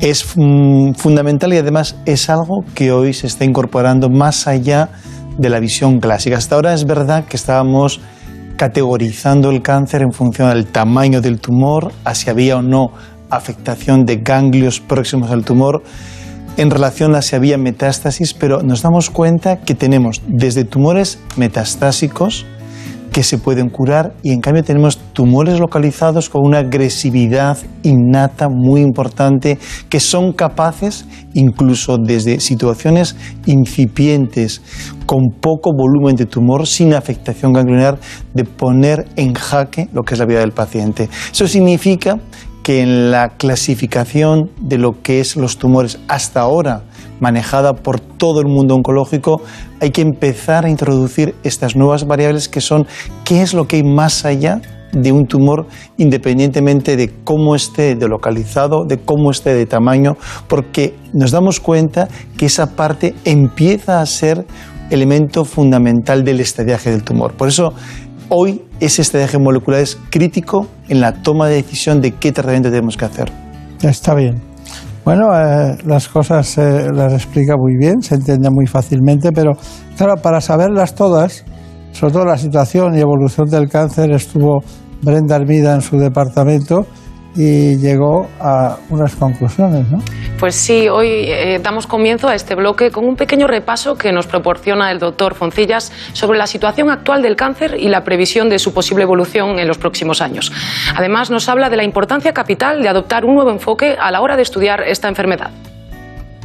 El cáncer es una epidemia que afecta a todo el mundo, pero no afecta a todos los países por igual. Tenemos países con un número de casos muy alto, como son todos los países del primer mundo, en color azul oscuro, y tenemos países con una incidencia más baja, fundamentalmente países del tercer mundo que figuran con un color azul claro. En el contexto de la Unión Europea, los tumores más frecuentes a nivel de las mujeres son mama, cáncer de colon y cáncer de pulmón. En los varones, el tumor más frecuente es cáncer de próstata, seguido de cáncer de pulmón y cáncer de colon. Es importante que cuando proyectamos la situación de cáncer hacia el futuro, tanto en el número de casos como a nivel de la mortalidad por cáncer, van a experimentar un aumento significativo. Por eso me gustaría hacer referencia a esta portada que habla en relación con la necesidad urgente de conocer lo que es el cáncer. Como muy bien dice, no podemos curar lo que no entendemos. La batalla contra el cáncer, la solución contra el cáncer solo se puede llevar desde el conocimiento del tumor a nivel interno. Y esa iniciativa surgió ya con la administración de Barack Obama, con lo que se denominó la medicina de precisión. Es decir, no podemos quedarnos en si un paciente tiene un cáncer de pulmón o un cáncer de colon o un cáncer de mama, tenemos que entrar en profundidad en lo que es esa composición para poder entender cuáles son los puntos débiles que tiene cada tumor, qué hay en ese tumor y empezar a poner resolución. Y eso es justo el leitmotiv en nuestro instituto oncológico, trabajar al lado del paciente entendiendo cómo es el tumor de cada paciente. Está bien, cuál es el tumor de cada paciente. luego vienen los tratamientos, ¿no? Y hay un, da la impresión como si la quimioterapia y la radioterapia hubieran quedado algo relegadas. No han muerto, pero parece que están acabando y están siendo sustituidas por más potenciales tecnológicos y por, por la quimioterapia mucho más avanzada, más biológica. ¿Es eso el cambio? Yo diría que estamos en un momento donde estamos enriqueciendo la quimioterapia clásica con una quimioterapia mucho más dirigida, con una capacidad de modular más qué dosis y qué parte de la quimioterapia es la más útil y añadiendo a esa quimioterapia algo que es fundamental, que es tratamientos biológicos que potencian a la quimioterapia sin lugar a dudas porque añaden un impacto positivo en vivir más. Y al mismo tiempo estamos combinando esa quimioterapia con inmunoterapia. De alguna forma, el valor que aporta la quimioterapia en muchos tumores, como es en el cáncer de pulmón o en el cáncer de colon, se ve significativamente aumentada cuando añadimos inmunoterapia. Eso implica que no es que haya muerto nada, ni la quimioterapia ni la radioterapia, implica o significa que somos más precisos en qué situaciones son las que más se benefician de quimioterapia sola y en qué situaciones, además de lo que es la quimioterapia, podemos, y es muy importante, añadir beneficio, beneficio en supervivencia. Sea breve, por favor, eh, una, cuestión. ¿Qué cánceres eh, ustedes son más, eh, diríamos, están más esperanzados y positivos de curación? Pronóstico en el pronóstico de un cáncer, ¿cuál es el que mejor pronóstico tiene? Yo diría que hoy estamos esperanzados en algunos subtipos en base a la composición molecular que permite pensar en un impacto claro en supervivencia. En esos casos, por ejemplo, cáncer de pulmón ha dado un cambio radical. Cáncer de pulmón hace muy poquito tiempo era un cáncer con un pronóstico infausto y hoy tenemos claramente situaciones de cáncer de pulmón que viven más. Detrás de ello tenemos también tumores como es algunos subtipos, algunos mm, tipos concretos de cáncer de mama con un mal pronóstico que hoy sí que podemos plantearnos que hay un dato positivo porque conseguimos prolongar la supervivencia y dar un cambio en el pronóstico de, estas pacientes. Bien, eh, hay otra, otra cuestión. Hemos visto en el mapa mundial que había una franja que, que el cáncer disminuía a todos los niveles. ¿Usted cree que es el ejercicio físico y la alimentación? Yo creo que los hábitos de vida influyen mucho, mucho. Y es verdad que hay unos hábitos a nivel de nutrición, hay unos hábitos de sedentarismo, hay unos hábitos en el mundo occidental que van ligados a la obesidad, que son de alguna forma elementos de riesgo para el desarrollo de cáncer. Y eso significa que este primer mundo, donde la incidencia de cáncer es más alta comparativamente que, por ejemplo, en el tercer mundo, todo eso que ganamos, todo eso que implica con el primer mundo una vida fácil, sedentaria, una vida con unos hábitos de comida rápida, de dietas ricas en algunos tipos de grasas, están impactando en lo que de alguna forma es la incidencia de cáncer. Bien, eh, Brenda Hermida, vamos a continuar con el laboratorio de fármacos. Usted estuvo allí también. Pues sí, ya lo han visto. Las nuevas investigaciones en torno al cáncer se basan en estudios moleculares del tumor que permitan entenderlo desde dentro. Para saber más sobre este nuevo enfoque de la enfermedad, nos vamos al laboratorio del Instituto Oncológico. Desde allí se colabora en la creación de nuevos fármacos que luego probarán su eficacia en pacientes en los que han fallado todo tipo de terapias. Los tumores más frecuentes no son solamente lugares concretos en el cuerpo donde se localizan estos eh, procesos, sino que tenemos que ir más lejos. Tenemos que intentar entender la composición molecular porque hoy en día podemos tener dos cánceres de colon en dos pacientes aparentemente iguales, pero cuando analizamos en su interior su composición molecular vemos que son distintos. Esta información es crítica, por eso estamos aquí en el laboratorio de oncología donde buscamos esa información mucho más profunda dentro de cada tumor que permite diferenciar uno respecto al otro. Ese estudio molecular es un paso más, porque más allá de esa distribución clásica de lo que son los tumores allí donde se originan, ya sea un cáncer de pulmón, un cáncer de mama o un cáncer de colon, hoy sabemos que no hay dos cánceres de mama iguales, no hay dos cánceres de pulmón iguales, ni dos cánceres de colon iguales. Y que es esa información profunda del tumor lo que determina la biología, el comportamiento de ese tumor, el pronóstico de ese tumor y sobre todo cuál va a ser el tratamiento. El tratamiento del cáncer de un paciente concreto hoy arranca aquí. No podemos quedarnos en tratar un cáncer de colon como si todos los cánceres de colon fueran iguales. Hoy tenemos que plantearnos que el tratamiento del cáncer de colon depende directamente de ese estudio profundo de su naturaleza. Bueno, es que las cosas están tan bien explicadas que eh, a mí me queda preguntarle, ¿el cáncer es una enfermedad genética? ¿O el cáncer como enfermedad genética? ¿Qué me dice eso? El cáncer es una enfermedad donde intervienen completamente los genes, pero que el grado o la predisposición hereditaria, que es lo que se conoce como una enfermedad genética en sentido estricto, solo ocurre en un porcentaje muy bajo de casos que está en torno a un 5, 7, 8%. El resto de los cánceres son enfermedades que se adquieren sin ningún tipo de base genética, aunque en su desarrollo se alteran genes de las células normales. Bien. Es, es, por eso que usted habla de la curación de los subtipos. ¿Hay algún tipo que genéticamente ustedes no pueden atravesar y otros que sí? Yo diría que hay muchos subtipos donde nos queda mucho por desarrollar y algunos subtipos donde empezamos a conocer cómo poder tratarlos.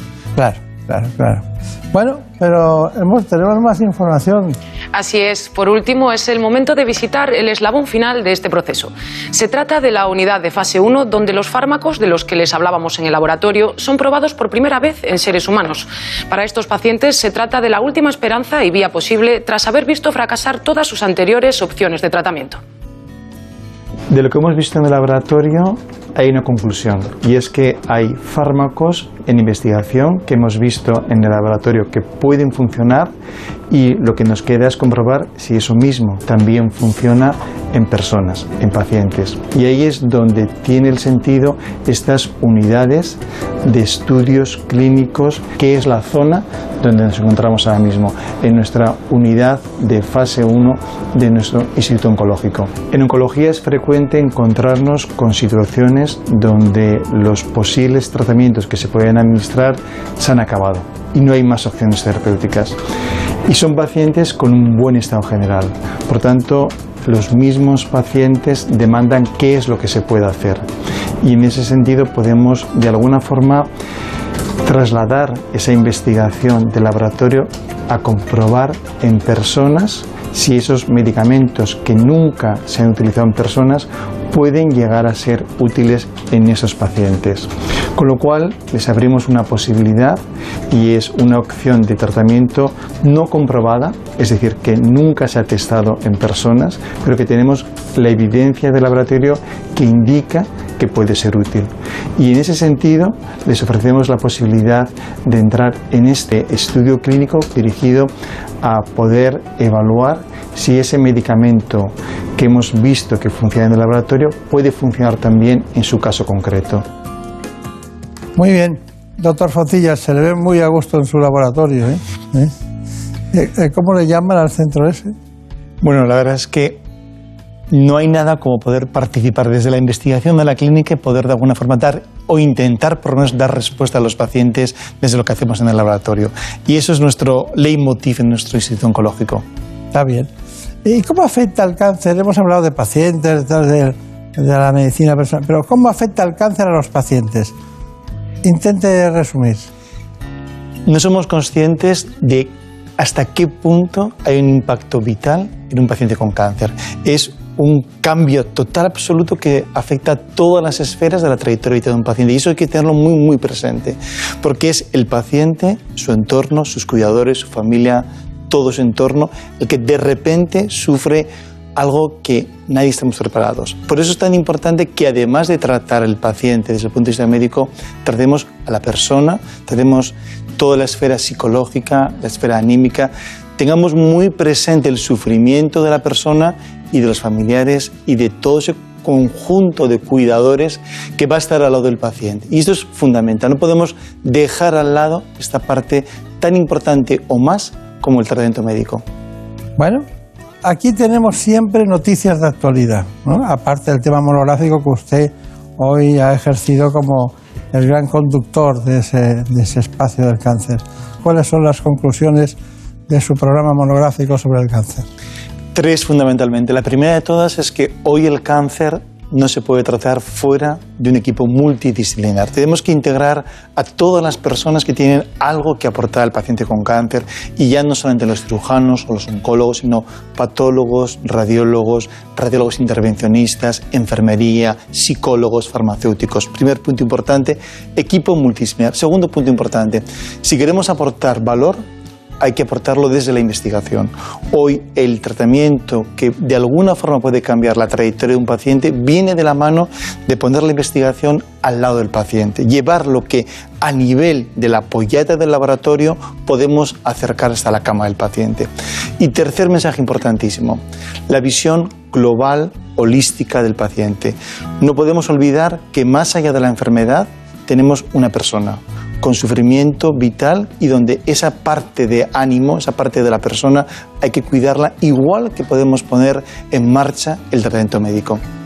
Pues muy bien, ha sido un placer tenerla aquí como siempre. Nos vemos periódicamente en Constantes y Vitales, eh, siempre aportando lo, lo bueno, lo bueno que tiene el conocimiento próspero, sencillo, pero que además aportan complicaciones del laboratorio, con investigación, lo que es al final la medicina personalizada. Pero me he quedado con una frase de usted, no podemos curar lo que no entendemos. Así que muchas gracias y hasta pronto. Muchas gracias. En buenas manos. ¿Conoces la relación entre cuidar de tu hogar y cuidar de ti? En Murprotec sabemos que cuando eliminamos las humedades de forma definitiva de tu hogar estamos cuidando de ti y de tu familia. Una vivienda libre de humedades es sana y segura. Llámanos al 930 1130 o accede en murprotec.es. Cuidando de tu hogar, cuidamos de ti.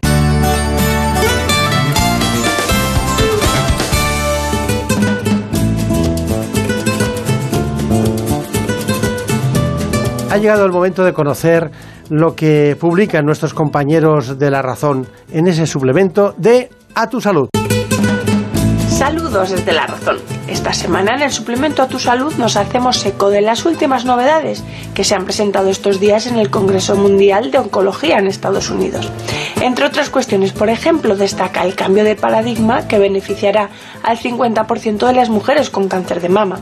En concreto, un pionero estudio ha demostrado que los tumores ERT2 negativo también responden a los fármacos que atacan esta proteína, lo que revoluciona el tratamiento llegando a más pacientes y ampliando así sus posibilidades de supervivencia.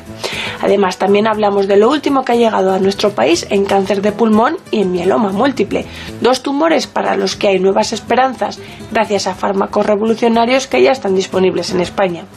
Entrevistamos también al presidente de la Asociación Española de Urología, quien nos habla de cáncer de próstata y de la importancia de las revisiones para diagnosticar este tumor en estadios precoces, lo que garantiza prácticamente el 90% de su curación.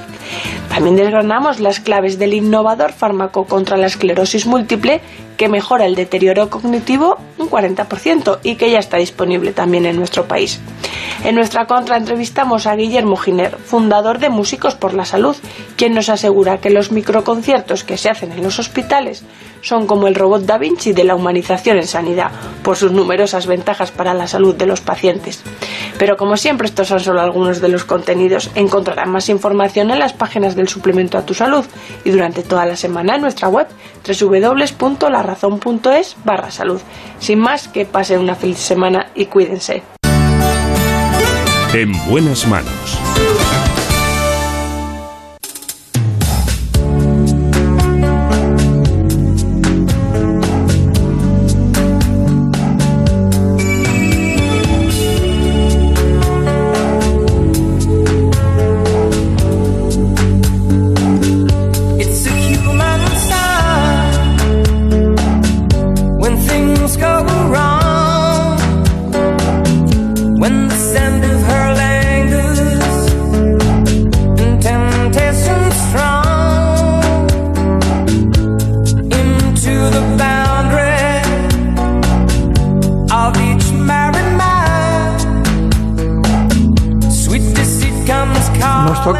Con la maravillosa música que nos ha puesto nuestro director técnico Jorge Zamorano en que ustedes conozcan la cardiología de la mujer más en profundidad.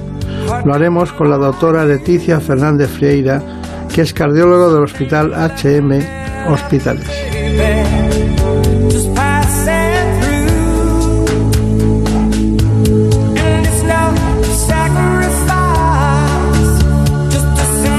Así que vamos a conocer los distintos aspectos, pero antes conozcan este informe. En buenas manos. Según la Sociedad Española de Cardiología, la enfermedad cardiovascular es la primera causa de muerte en la mujer, en España y en Europa. Y es que ellas aún no han tomado conciencia respecto a su salud cardiovascular y por lo general no prestan suficiente atención a los factores de riesgo. Altos niveles de colesterol y triglicéridos, azúcar en sangre, tensión arterial, tabaquismo, sedentarismo, obesidad. A estos factores, en ocasiones, hay que sumarles la toma de anticonceptivos hormonales y los riesgos se multiplican. Además, anatómicamente, las arterias femeninas son más estrechas y se erosionan con más facilidad, favoreciendo la formación de coágulos y por tanto pudiendo provocar infartos, ictus, embolías pulmonares o trombosis venosas. Los expertos aseguran que una de cada nueve mujeres de entre 45 y 64 años padece una enfermedad cardiovascular en nuestro país. Y es que en la menopausia la caída de estrógenos acaba con su papel cardioprotector y el riesgo se iguala al de los hombres. En los últimos tiempos eh, los datos estadísticos nos llevan a que prácticamente las mujeres eh, tienen la primera causa de muerte por factores cardiovasculares y no como se pensaba en el cáncer de mama. Bueno, una gran amiga de este espacio, la doctora eh, Leticia Fernández Fiera, está con nosotros. ¿Qué tal? ¿Cómo va todo? Muy bien, muy bien. Bueno, enseguida hablamos, pero un itinerario muy brillante en todos los sentidos, ¿no? Bueno, muchas gracias, muchas gracias a vosotros por Sí, cómo se le nota el acento asturiano. Hombre, El acento asturiano yo creo que incluso de Gijón, Sí, sí, siempre las raíces hay que llevarlas marcadas en la piel. desde luego. Bueno, eh, eh, Brenda, mira, me gustaría conocer su currículum. Pues vamos con ello. Hoy nos acompaña la doctora Leticia Fernández Friera, es cardióloga, dirige la unidad de imagen cardíaca de HM Hospitales y acaba de ser nombrada coordinadora de la unidad de cardiología de la mujer del Centro Integral de Enfermedades Cardiovasculares HM. Bienvenida. Muchas gracias. Bueno, pues eh, muchas gracias. Lo hemos hecho lo más simple posible, pero pero sabemos que no se dejó uno de los puntos fundamentales en la, en la cardiología americana. ¿no? Estuvo en la Facultad de Medicina de Harvard, Boston, también en el Hospital Mount ahí en, en uno de los centros más emblemáticos que tiene Nueva York, ¿no? y donde estaba y está eh, Valentín Fuster, que es uno de los que ha ayudado más a jóvenes eh, promesas españolas, como tanto usted o como el doctor Ibáñez, incluso, que, es, que también ha trabajado con él y que ahora eh, dirigen centros importantes en España. Bueno, me gustaría saber, aparte de su itinerario por, por Massachusetts, usted ha practicado mucho la ecografía avanzada, ¿no? Sí, me he especializado en imagen cardiovascular avanzada, ecografía, en todas sus modalidades, 2D, 3D, transesofágico y en el TAC coronario y la resonancia cardíaca. O sea, que una buena visión de la aterosclerosis de la mujer desde el punto de vista clínico y de la imagen. Claro, claro, todo eso está muy bien. Bueno, pero los datos son muy sorprendentes, ¿no? Sí. El que después de un infarto o mueran el 20% de, de las mujeres es un, es, es un dato terrible, ¿no? Y que haya subido a datos estadísticos del 50% este problema es, es, es brutal. ¿Qué pasa? ¿Que son unas inconscientes las mujeres o qué? No, yo creo que sobre todo tiene que ver el cambio de estilo de vida de la mujer y la falta de conocimiento de que el infarto o el ictus le puede ocurrir a una mujer. Tradicionalmente parecía que era siempre un tema de hombres, pero hoy en día eso no es así. Las mujeres mueren más por causa cardiovascular, como ha dicho, hasta un 50% frente al 3% del cáncer de mama. En cambio, eso no se sabe, no hay conocimiento. De ahí agradeceros de verdad sacar este problema porque tenemos que llegar a todo el mundo para que se cuiden, miren los factores de riesgo y se sientan vulnerables a que, aunque seas mujer, puedes tener un problema de corazón. Sí, siempre cuando se oyen cosas, cuando digo yo, las mujeres son más inconscientes, dirán que ha dicho que las mujeres son más inconscientes, pero no son conscientes, no son conscientes del problema que tienen encima. Llamémosle como queramos. Eh, tardan en ir al hospital, piensan, los, los síntomas quizás estén más tapados en, en Sí. general, porque claro, cuando las, las hormonas, eh, bueno, hablaremos en la etapa posmenopáusica, pero en principio las hormonas ayudan con su efecto corticoide en algún momento y da la impresión de que está- vas aguantando mejor las cosas, ¿no? Sí, es verdad que la mujer tarda más en reconocer los síntomas, que a veces son diferentes que el infarto en el hombre, entonces llegas más tarde al hospital.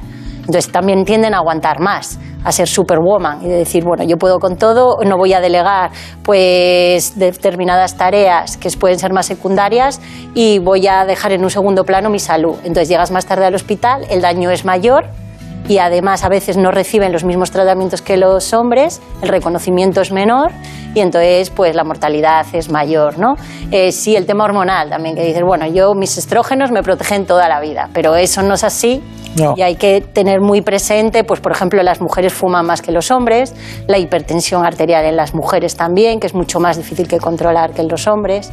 Esos factores de riesgo que son tanto en hombres como en mujeres. ¿Afecta más el estrés a las mujeres? Pues yo diría que parecido. Lo que pasa es que hay que saber gestionar el estrés y además el estrés depende cuántas vías de estrés tengas de entrada, ¿no? Si tú tienes muchos frentes de estrés, a lo mejor lo toleras peor que si tú tienes un único frente que pueda ser el trabajo. Y luego el estrés, el problema sobre todo que acarrea es que produce muchos factores de riesgo cardiovascular. O sea, el que está estresado al final acaba comiendo peor. Tiene efecto dominó sobre e- otros, ¿no? Eso, Claro. acaba haciendo menos ejercicio. Entonces, bueno, hoy voy a darme este capricho, no me voy a cuidar tanto de no tomar tanta sal. Llevas un estilo de vida peor, en fin, al final, ¿no? Con el estrés. Claro. Trabajamos con los ginecólogos, trabajamos con los neurólogos, trabajamos con los psicólogos. Entonces, eso hace que tengas una visión más global del problema cardiovascular de la mujer y puedas enfrentarte mejor a ello.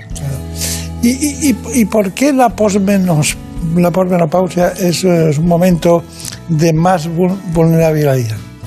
Pues quizá yo diría que los estrógenos bajan sus niveles, entonces no estamos protegidas por ese efecto hormonal. Entonces el colesterol se dispara, el malo, el LDL, se dispara la tensión arterial, se tiende a ganar peso, entonces se suman más factores de riesgo con cifras menos favorables y al final repercute más sobre el corazón. Y el factor, y el factor eh, digamos, de influencia cardíaca más frecuente, el factor de riesgo, ¿cuál es de todos? En la mujer la hipertensión arterial. ¿Ah, sí? Sí, sí, igual que el hombre. El 60% de mujeres mayores de 60 años tienen hipertensión arterial, o sea que una de cada dos. Y realmente el mayor enemigo yo creo que es que lo desconocen, porque llegan a la consulta, no, yo la tensión la tengo perfecta, se la mides eh, 18 o 10. Ah, pues a lo mejor no la va a tener tan perfecta, ¿no? Entonces... Pero que una pregunta, por ejemplo, si le llega a una mujer, imagínese que no tiene todos los datos, pero que tiene 16 y medio, 17 eh, y 9 y medio eh, de tensión arterial, ¿qué hace usted? ¿Qué, qué- Primero hay que tomarla varias veces, la tensión. Sí, pero ya lo hemos hecho todo eso. ¿Qué Ah, antihipertensivo mapa de utilizaría? tensión también para ver cuáles son sus niveles. Primero, estilo de vida. Hay que ir por escalones. Sí. No se puede poner un fármaco a la primera de cambio. Ahí solo dicen las guías recientes de prevención, ¿no? Sí. Que hay que ir por escalones. Y primero estilo de vida, reducir el consumo de sal, fundamental. eh, tomarse periódicamente la tensión arterial, hacer ejercicio físico, perder peso y también muy importante los antecedentes familiares de hipertensión arterial que a veces no se pregunta, ¿no? ¿Su padre tenía tensión alta? Pues ahí también hay que incidir para ver la carga genética sobre la, la hipertensión arterial. Claro. ¿Y cuál sería el primer fármaco? El primer fármaco, si ya saltamos al escalón de estilo de vida, pues el ARA2. El ARA2 es el primer fármaco que se dirigiría a, a una, a, a controlar la El tensión ARA2, arterial. para que lo sepa todo el mundo, es un grupo de fármacos Eso específicos. sí. Eso sí. El ARA2. No un inhibidor de la ECA, que es otro grupo. No, porque esos a veces tienen más efectos secundarios, producen más tos. Ya. Así de primera de entrada, lo que, recono- lo que recomiendan las guías es, eh, aunque es una opción, eh, el IECA, pero bueno, sería ese grupo de fármacos ARA2, a lo mejor con un diurético también apoyado para potenciar más el efecto antihipertensor. Claro. Pero ya lo digo que nosotros incidimos mucho sobre eh, los factores de riesgo, o sea, el estilo de vida Y cardiovascular. se pierde, con, con- con este tipo de medicación, eh, ¿qué se pierde más que hay que compensar con algún tipo de nutrición u otros medicamentos? Siempre hay que compensar el fármaco con la nutrición. Quiero decir, la pastilla no va a curarnos de todos los males eh, y como yo tomo pastilla ya puedo comer lo que sea. No, tienen que ir de la mano. Si no, el fármaco no va a funcionar. No tiene sentido subir la dosis del fármaco o combinar muchos más fármacos si uno no tiene la conciencia de que tiene que cambiar, ponerse pequeñas metas para mejorar su estilo de vida. Bueno, ¿está contenta entonces la- en la unidad de cardiología que... Sí, tiene, tiene que haber, pero muchas más unidades de cardiología de la mujer. Es verdad, eh, somos todos importantes, las mujeres y los hombres. Eh, las mujeres tenemos la enfermedad cardiovascular diferente y es que no podemos tolerar esas estadísticas de que el 50% casi de enfermedad cardiovascular de la mujer y es que además las campañas americanas se ve que han funcionado, entonces venga, vamos a movilizarnos y hacerlo en España. Sí, también funciona mucho la nutrición en Estados Unidos. ¿eh? Ahí fatal. fatal, fatal. Bueno, suficientes datos para centrar este espacio y sobre todo este interés que tenemos hoy por el mundo de la mujer y sobre todo por su corazón, porque las mujeres tienen corazón, lo que estamos viendo, ¿no? Sí, Está- hay que escucharlo. hay que escucharlo. Bueno, de todas maneras hay una cuestión que es que mm, a nosotros nos interesa mucho, es que mm, cómo es una unidad de cardiología de la mujer. Así que, eh, Brenda, mira, ¿me lo puedes contar? Sí, HM Hospitales cuenta ahora con una nueva unidad de cardiología de la mujer y la doctora Cristina de la Rosa, coordinadora de dicha unidad en HM Nuevo Belén, nos ha contado en qué consiste y qué pruebas se realizan allí. La unidad de cardiología en la mujer nace de la necesidad de enfocar la patología cardiovascular desde una perspectiva de género. Se sabe que hay diferencias significativas en la enfermedad cardiovascular en el hombre y en la mujer. Y desde esa perspectiva pues, se hacen necesarias equipos que conozcan esta realidad y que sean conscientes de ella. En la mayoría de los casos nuestras pacientes proceden de compañeros eh, ginecólogos y obstetras de nuestro hospital. Podemos dividir las patologías que vemos en la unidad de la mujer en mujeres no gestantes y mujeres gestantes. Entre las mujeres no gestantes vemos sobre todo pacientes con alta carga de factores de riesgo cardiovascular y menopausia. Y entre las mujeres gestantes, eh, sobre todo mujeres que tienen eh, patología relacionada con la hipertensión en el embarazo, mujeres con palpitaciones, eh, diabetes gestacional. Hace unos días, por ejemplo, nos derivaron una paciente desde nuestro hospital, el equipo de ginecología, que necesitaba una valoración añadida desde el punto de vista de la cardiología a una hipertensión crónica gestacional y en la propia consulta vimos que era una preeclampsia severa que tenía datos de severidad y la paciente tuvo que ser derivada a urgencias. Lo primero que realizamos en el primer contacto con las pacientes es una historia clínica pormenorizada, buscando antecedentes personales y factores de riesgo. Y luego nos apoyamos en la realización de un electrocardiograma, que para nosotros es fundamental valorar la actividad eléctrica cardíaca, es una técnica sencilla e indolora, y el ecocardiograma, que es una técnica de imagen muy sencilla y también muy útil en cardiología que nos permite ver la anatomía del corazón y la funcionalidad, por ejemplo, de las válvulas. La enfermedad cardiovascular en la mujer es la primera causa de mortalidad en Europa y está relacionada con el 35% de las muertes en mujeres en el mundo. Bajo esta realidad, cada vez es más evidente que las mujeres necesitamos un seguimiento y una valoración cardiológica para valorar nuestro riesgo cardiovascular y hacer una detección precoz en su caso, en caso de que fuera necesario. Está muy bien, se la ve muy entusiasta a la, a la doctora. Pero dígame, eh, a mí me gustaría saber, ¿le ha parecido bien todo lo que hemos dicho? ¿Usted se va algún día a casa sin hacer una ecocardiografía a alguien? Eh, hoy, por ejemplo, que estoy aquí.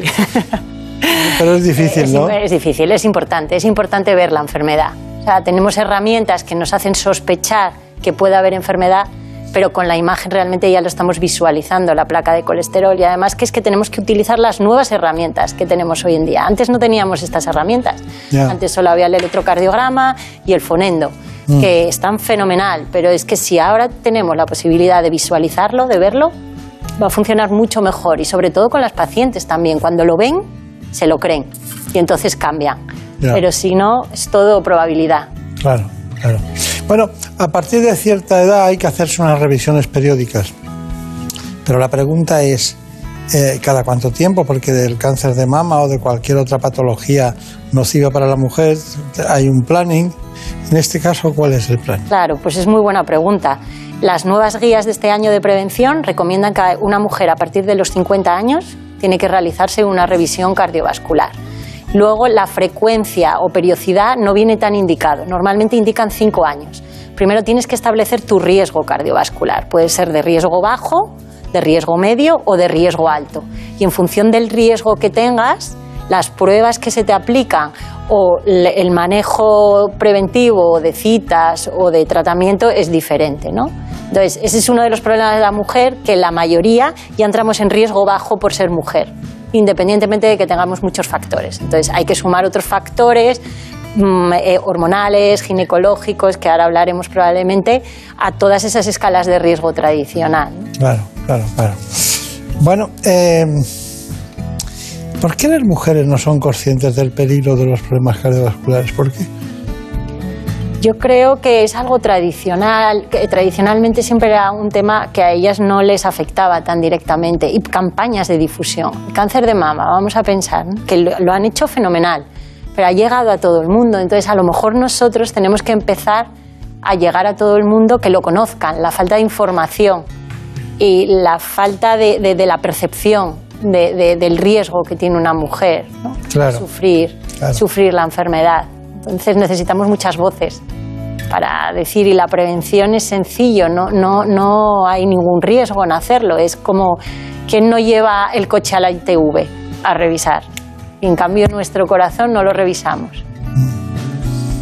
Pues yo ni una cosa ni otra, tengo que llevar el coche a la ITV, pero, pero bueno, de todas maneras, quien no pierde comba en esto es eh, Brenda Hermida, que nos tiene que contar la relación entre problemas o riesgos cardiovasculares y embarazo. Pues sí, aunque la mujer no haya presentado previamente factores de riesgo cardiovascular, algunos de ellos pueden desarrollarse durante el embarazo y mantenerse en el tiempo. Por ello, como vamos a ver, la unidad de cardiología está muy coordinada con la de ginecología. Actualmente las mujeres cada vez retrasamos más la edad a la que nos quedamos embarazadas y eso ya de por sí supone un factor de riesgo cardiovascular añadido. Además, por otro lado, se sabe que hasta un tercio de los embarazos tienen problemas, tienen patologías que suponen un daño vascular. Por ejemplo, eh, la hipertensión gestacional o la diabetes gestacional. Y se sabe además que este daño puede ser permanente, lo que supone un aumento del riesgo cardiovascular a largo plazo. A las mujeres embarazadas que vienen a la consulta del ginecólogo les tomamos siempre el peso y la tensión. Si tienen alteraciones de la tensión o tienen sobrepeso y además y o si tienen algún síntoma relacionado con el corazón, las mandamos al cardiólogo y es muy importante hacerlo. También aquellas mujeres con tensión previa o diabetes previa o que durante el embarazo tienen la tensión alta, también deben tener un control por el cardiólogo y después del embarazo también. Es muy importante hacer una coordinación ginecólogo-cardiólogo. Nosotros recomendamos en la mujer embarazada una dieta mediterránea, control de tensión, control de peso y actividad física moderada regular, siempre y cuando su ginecólogo no lo haya contraindicado. Bueno, eh, sigo, seguimos aquí con el, con el entusiasmo de la doctora Cristina de la Rosa, que en, su trabajo parece que encuentra una dimensión de realización personal importante. ¿no? Eh, aparte de todo esto, eh, este, el embarazo, ¿usted cree que el embarazo exige un protocolo diferente y especial? Porque claro, hay un primer trimestre, un segundo y un tercero y ahí los riesgos cardiovasculares serán más en el tercer trimestre, ¿no? Sí, cada trimestre tiene diferentes riesgos. Lo que más nos preocupa como cardiólogos son las cifras de tensión arterial por el riesgo de la preeclampsia, que eso sí que está más reconocido como factor de riesgo que perdura en el tiempo después del embarazo. todos estos factores se han reconocido bastante eh, recientemente en publicaciones y cada vez hay más investigación, ¿no? Pero sí que la tensión arterial durante el embarazo y sobre todo al el tercer trimestre es el que quizá más nos preocupa. También los niveles de azúcar nos preocupan mucho claro. Eh, porque pueden variar durante el periodo gestacional. No, de hecho varían, claro. Y sobre todo mm, debutan algunas, algunas prediabetes con, con, este tema, ¿no? Sí. Pero de los síntomas, antes de que nos cuente eh, la doctora Leticia Fernández Fiera los datos concretos, Vamos con los que nosotros hemos encontrado. Sí, para ello les lanzamos la siguiente pregunta. ¿Saben que el infarto puede cursar con síntomas diferentes en el caso de la mujer? Para saber un poco más sobre este tema, vamos a hacer un repaso de todos ellos. Los síntomas de un ataque al corazón son diferentes en los hombres y en las mujeres. En el caso de ellas son más sutiles y difíciles de detectar y muchas veces no son los síntomas habituales. Por ello deberíamos prestar especial atención al dolor de pecho, que se siente como opresión o punzada y es el síntoma más común del infarto, pero es más frecuente en ellos.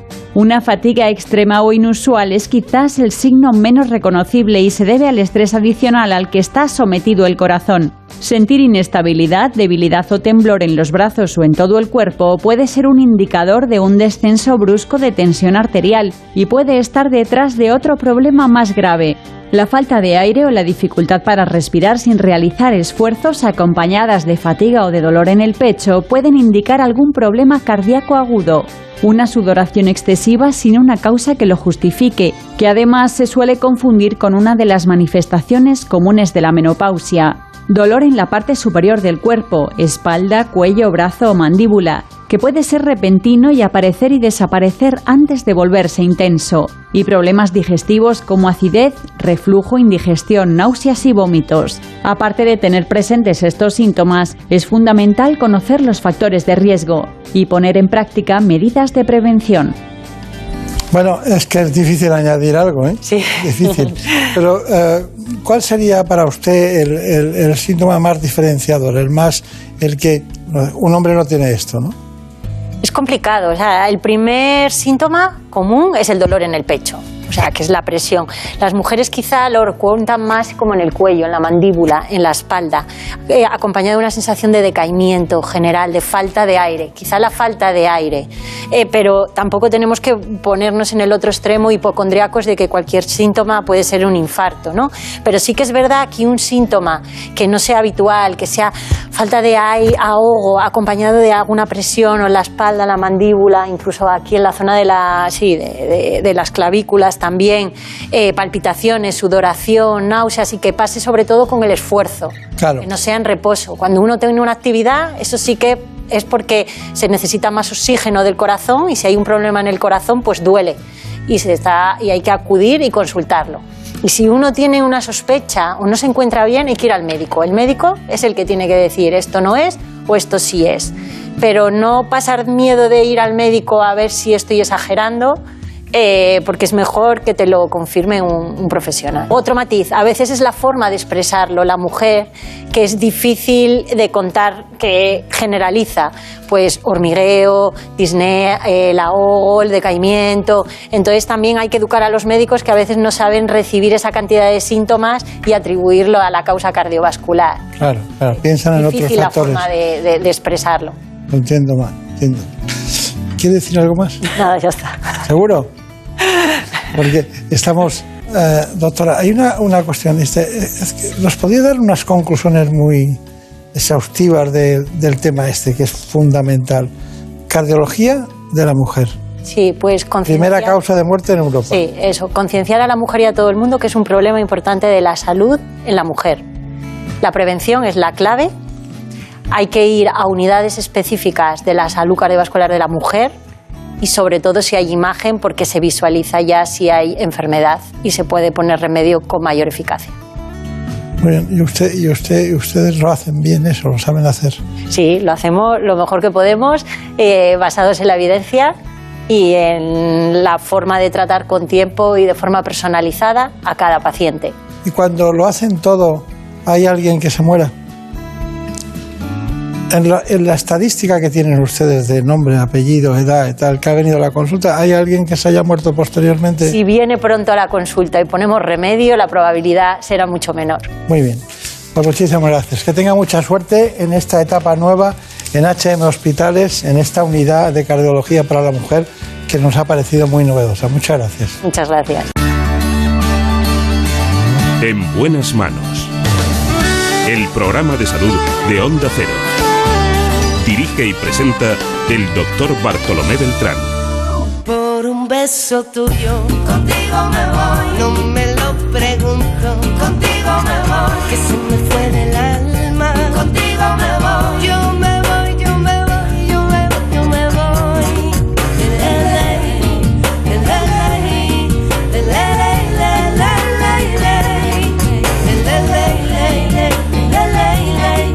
Con el deseo de que pasen un feliz fin de semana, me despido de ustedes en compañía de Marta López Llorente y de Jorge Zamorano y de todo el equipo, concretamente en este caso, del programa ¿Qué me pasa, doctor?, que ha aportado el contenido básico y fundamental del espacio.